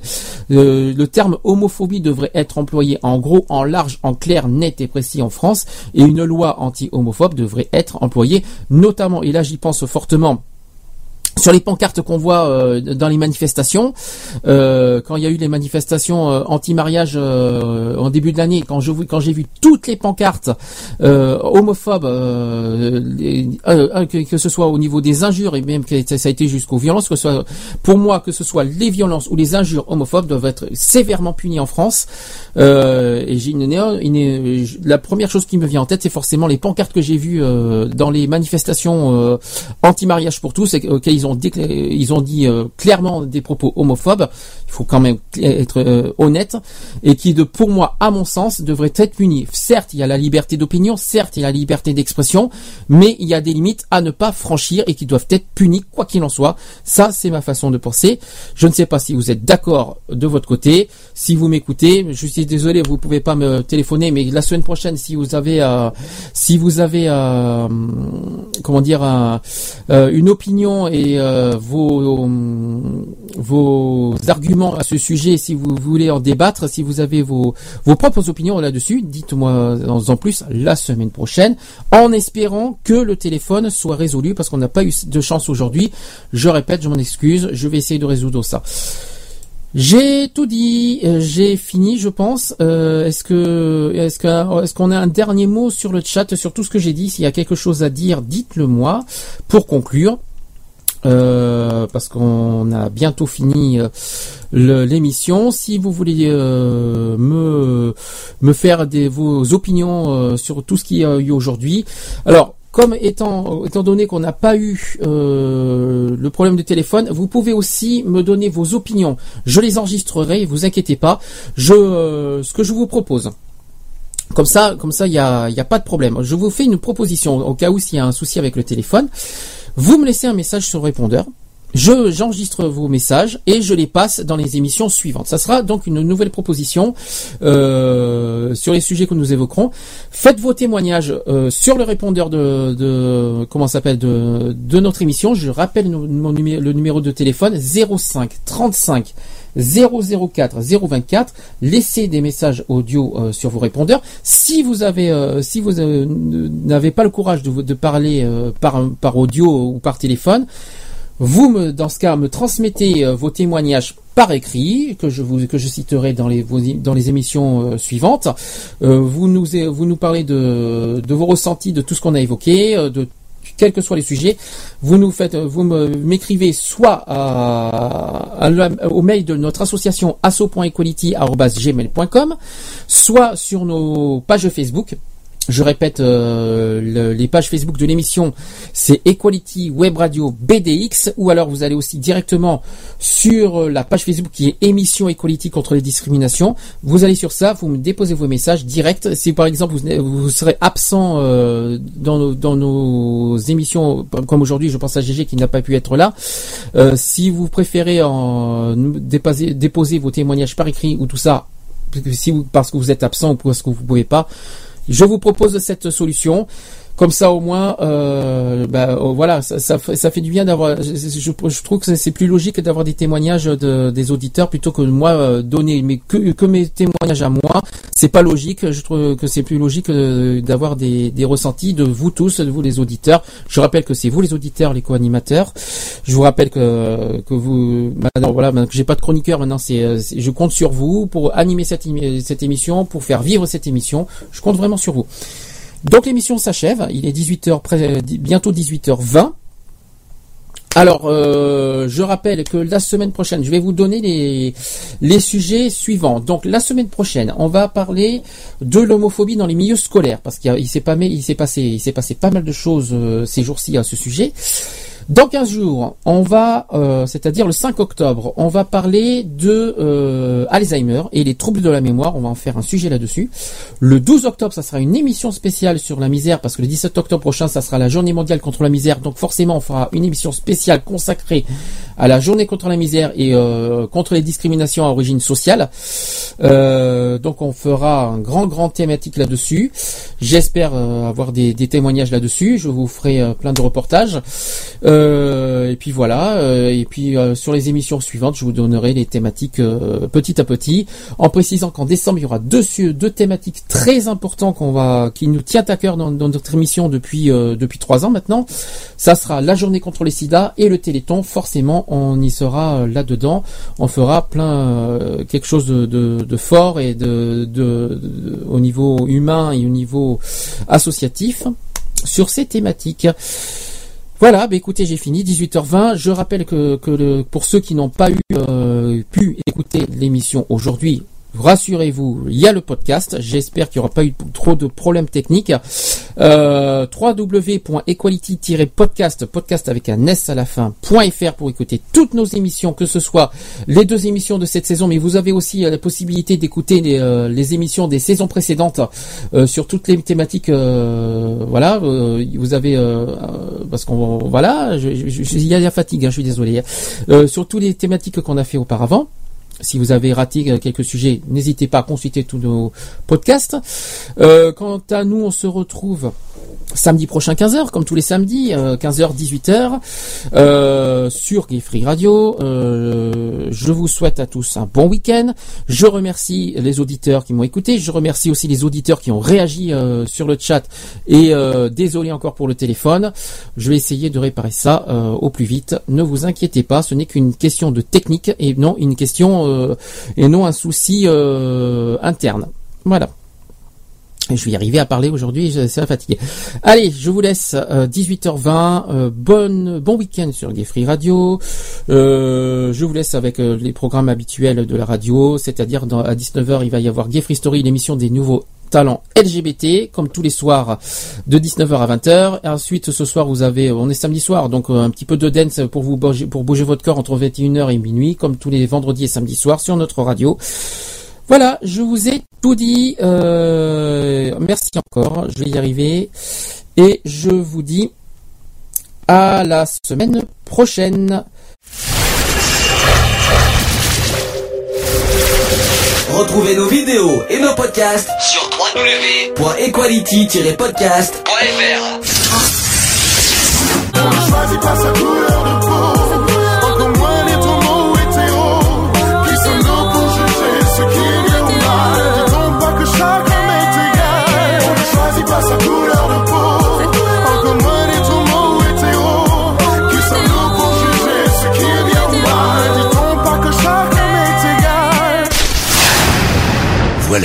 C'est fini. À très bientôt.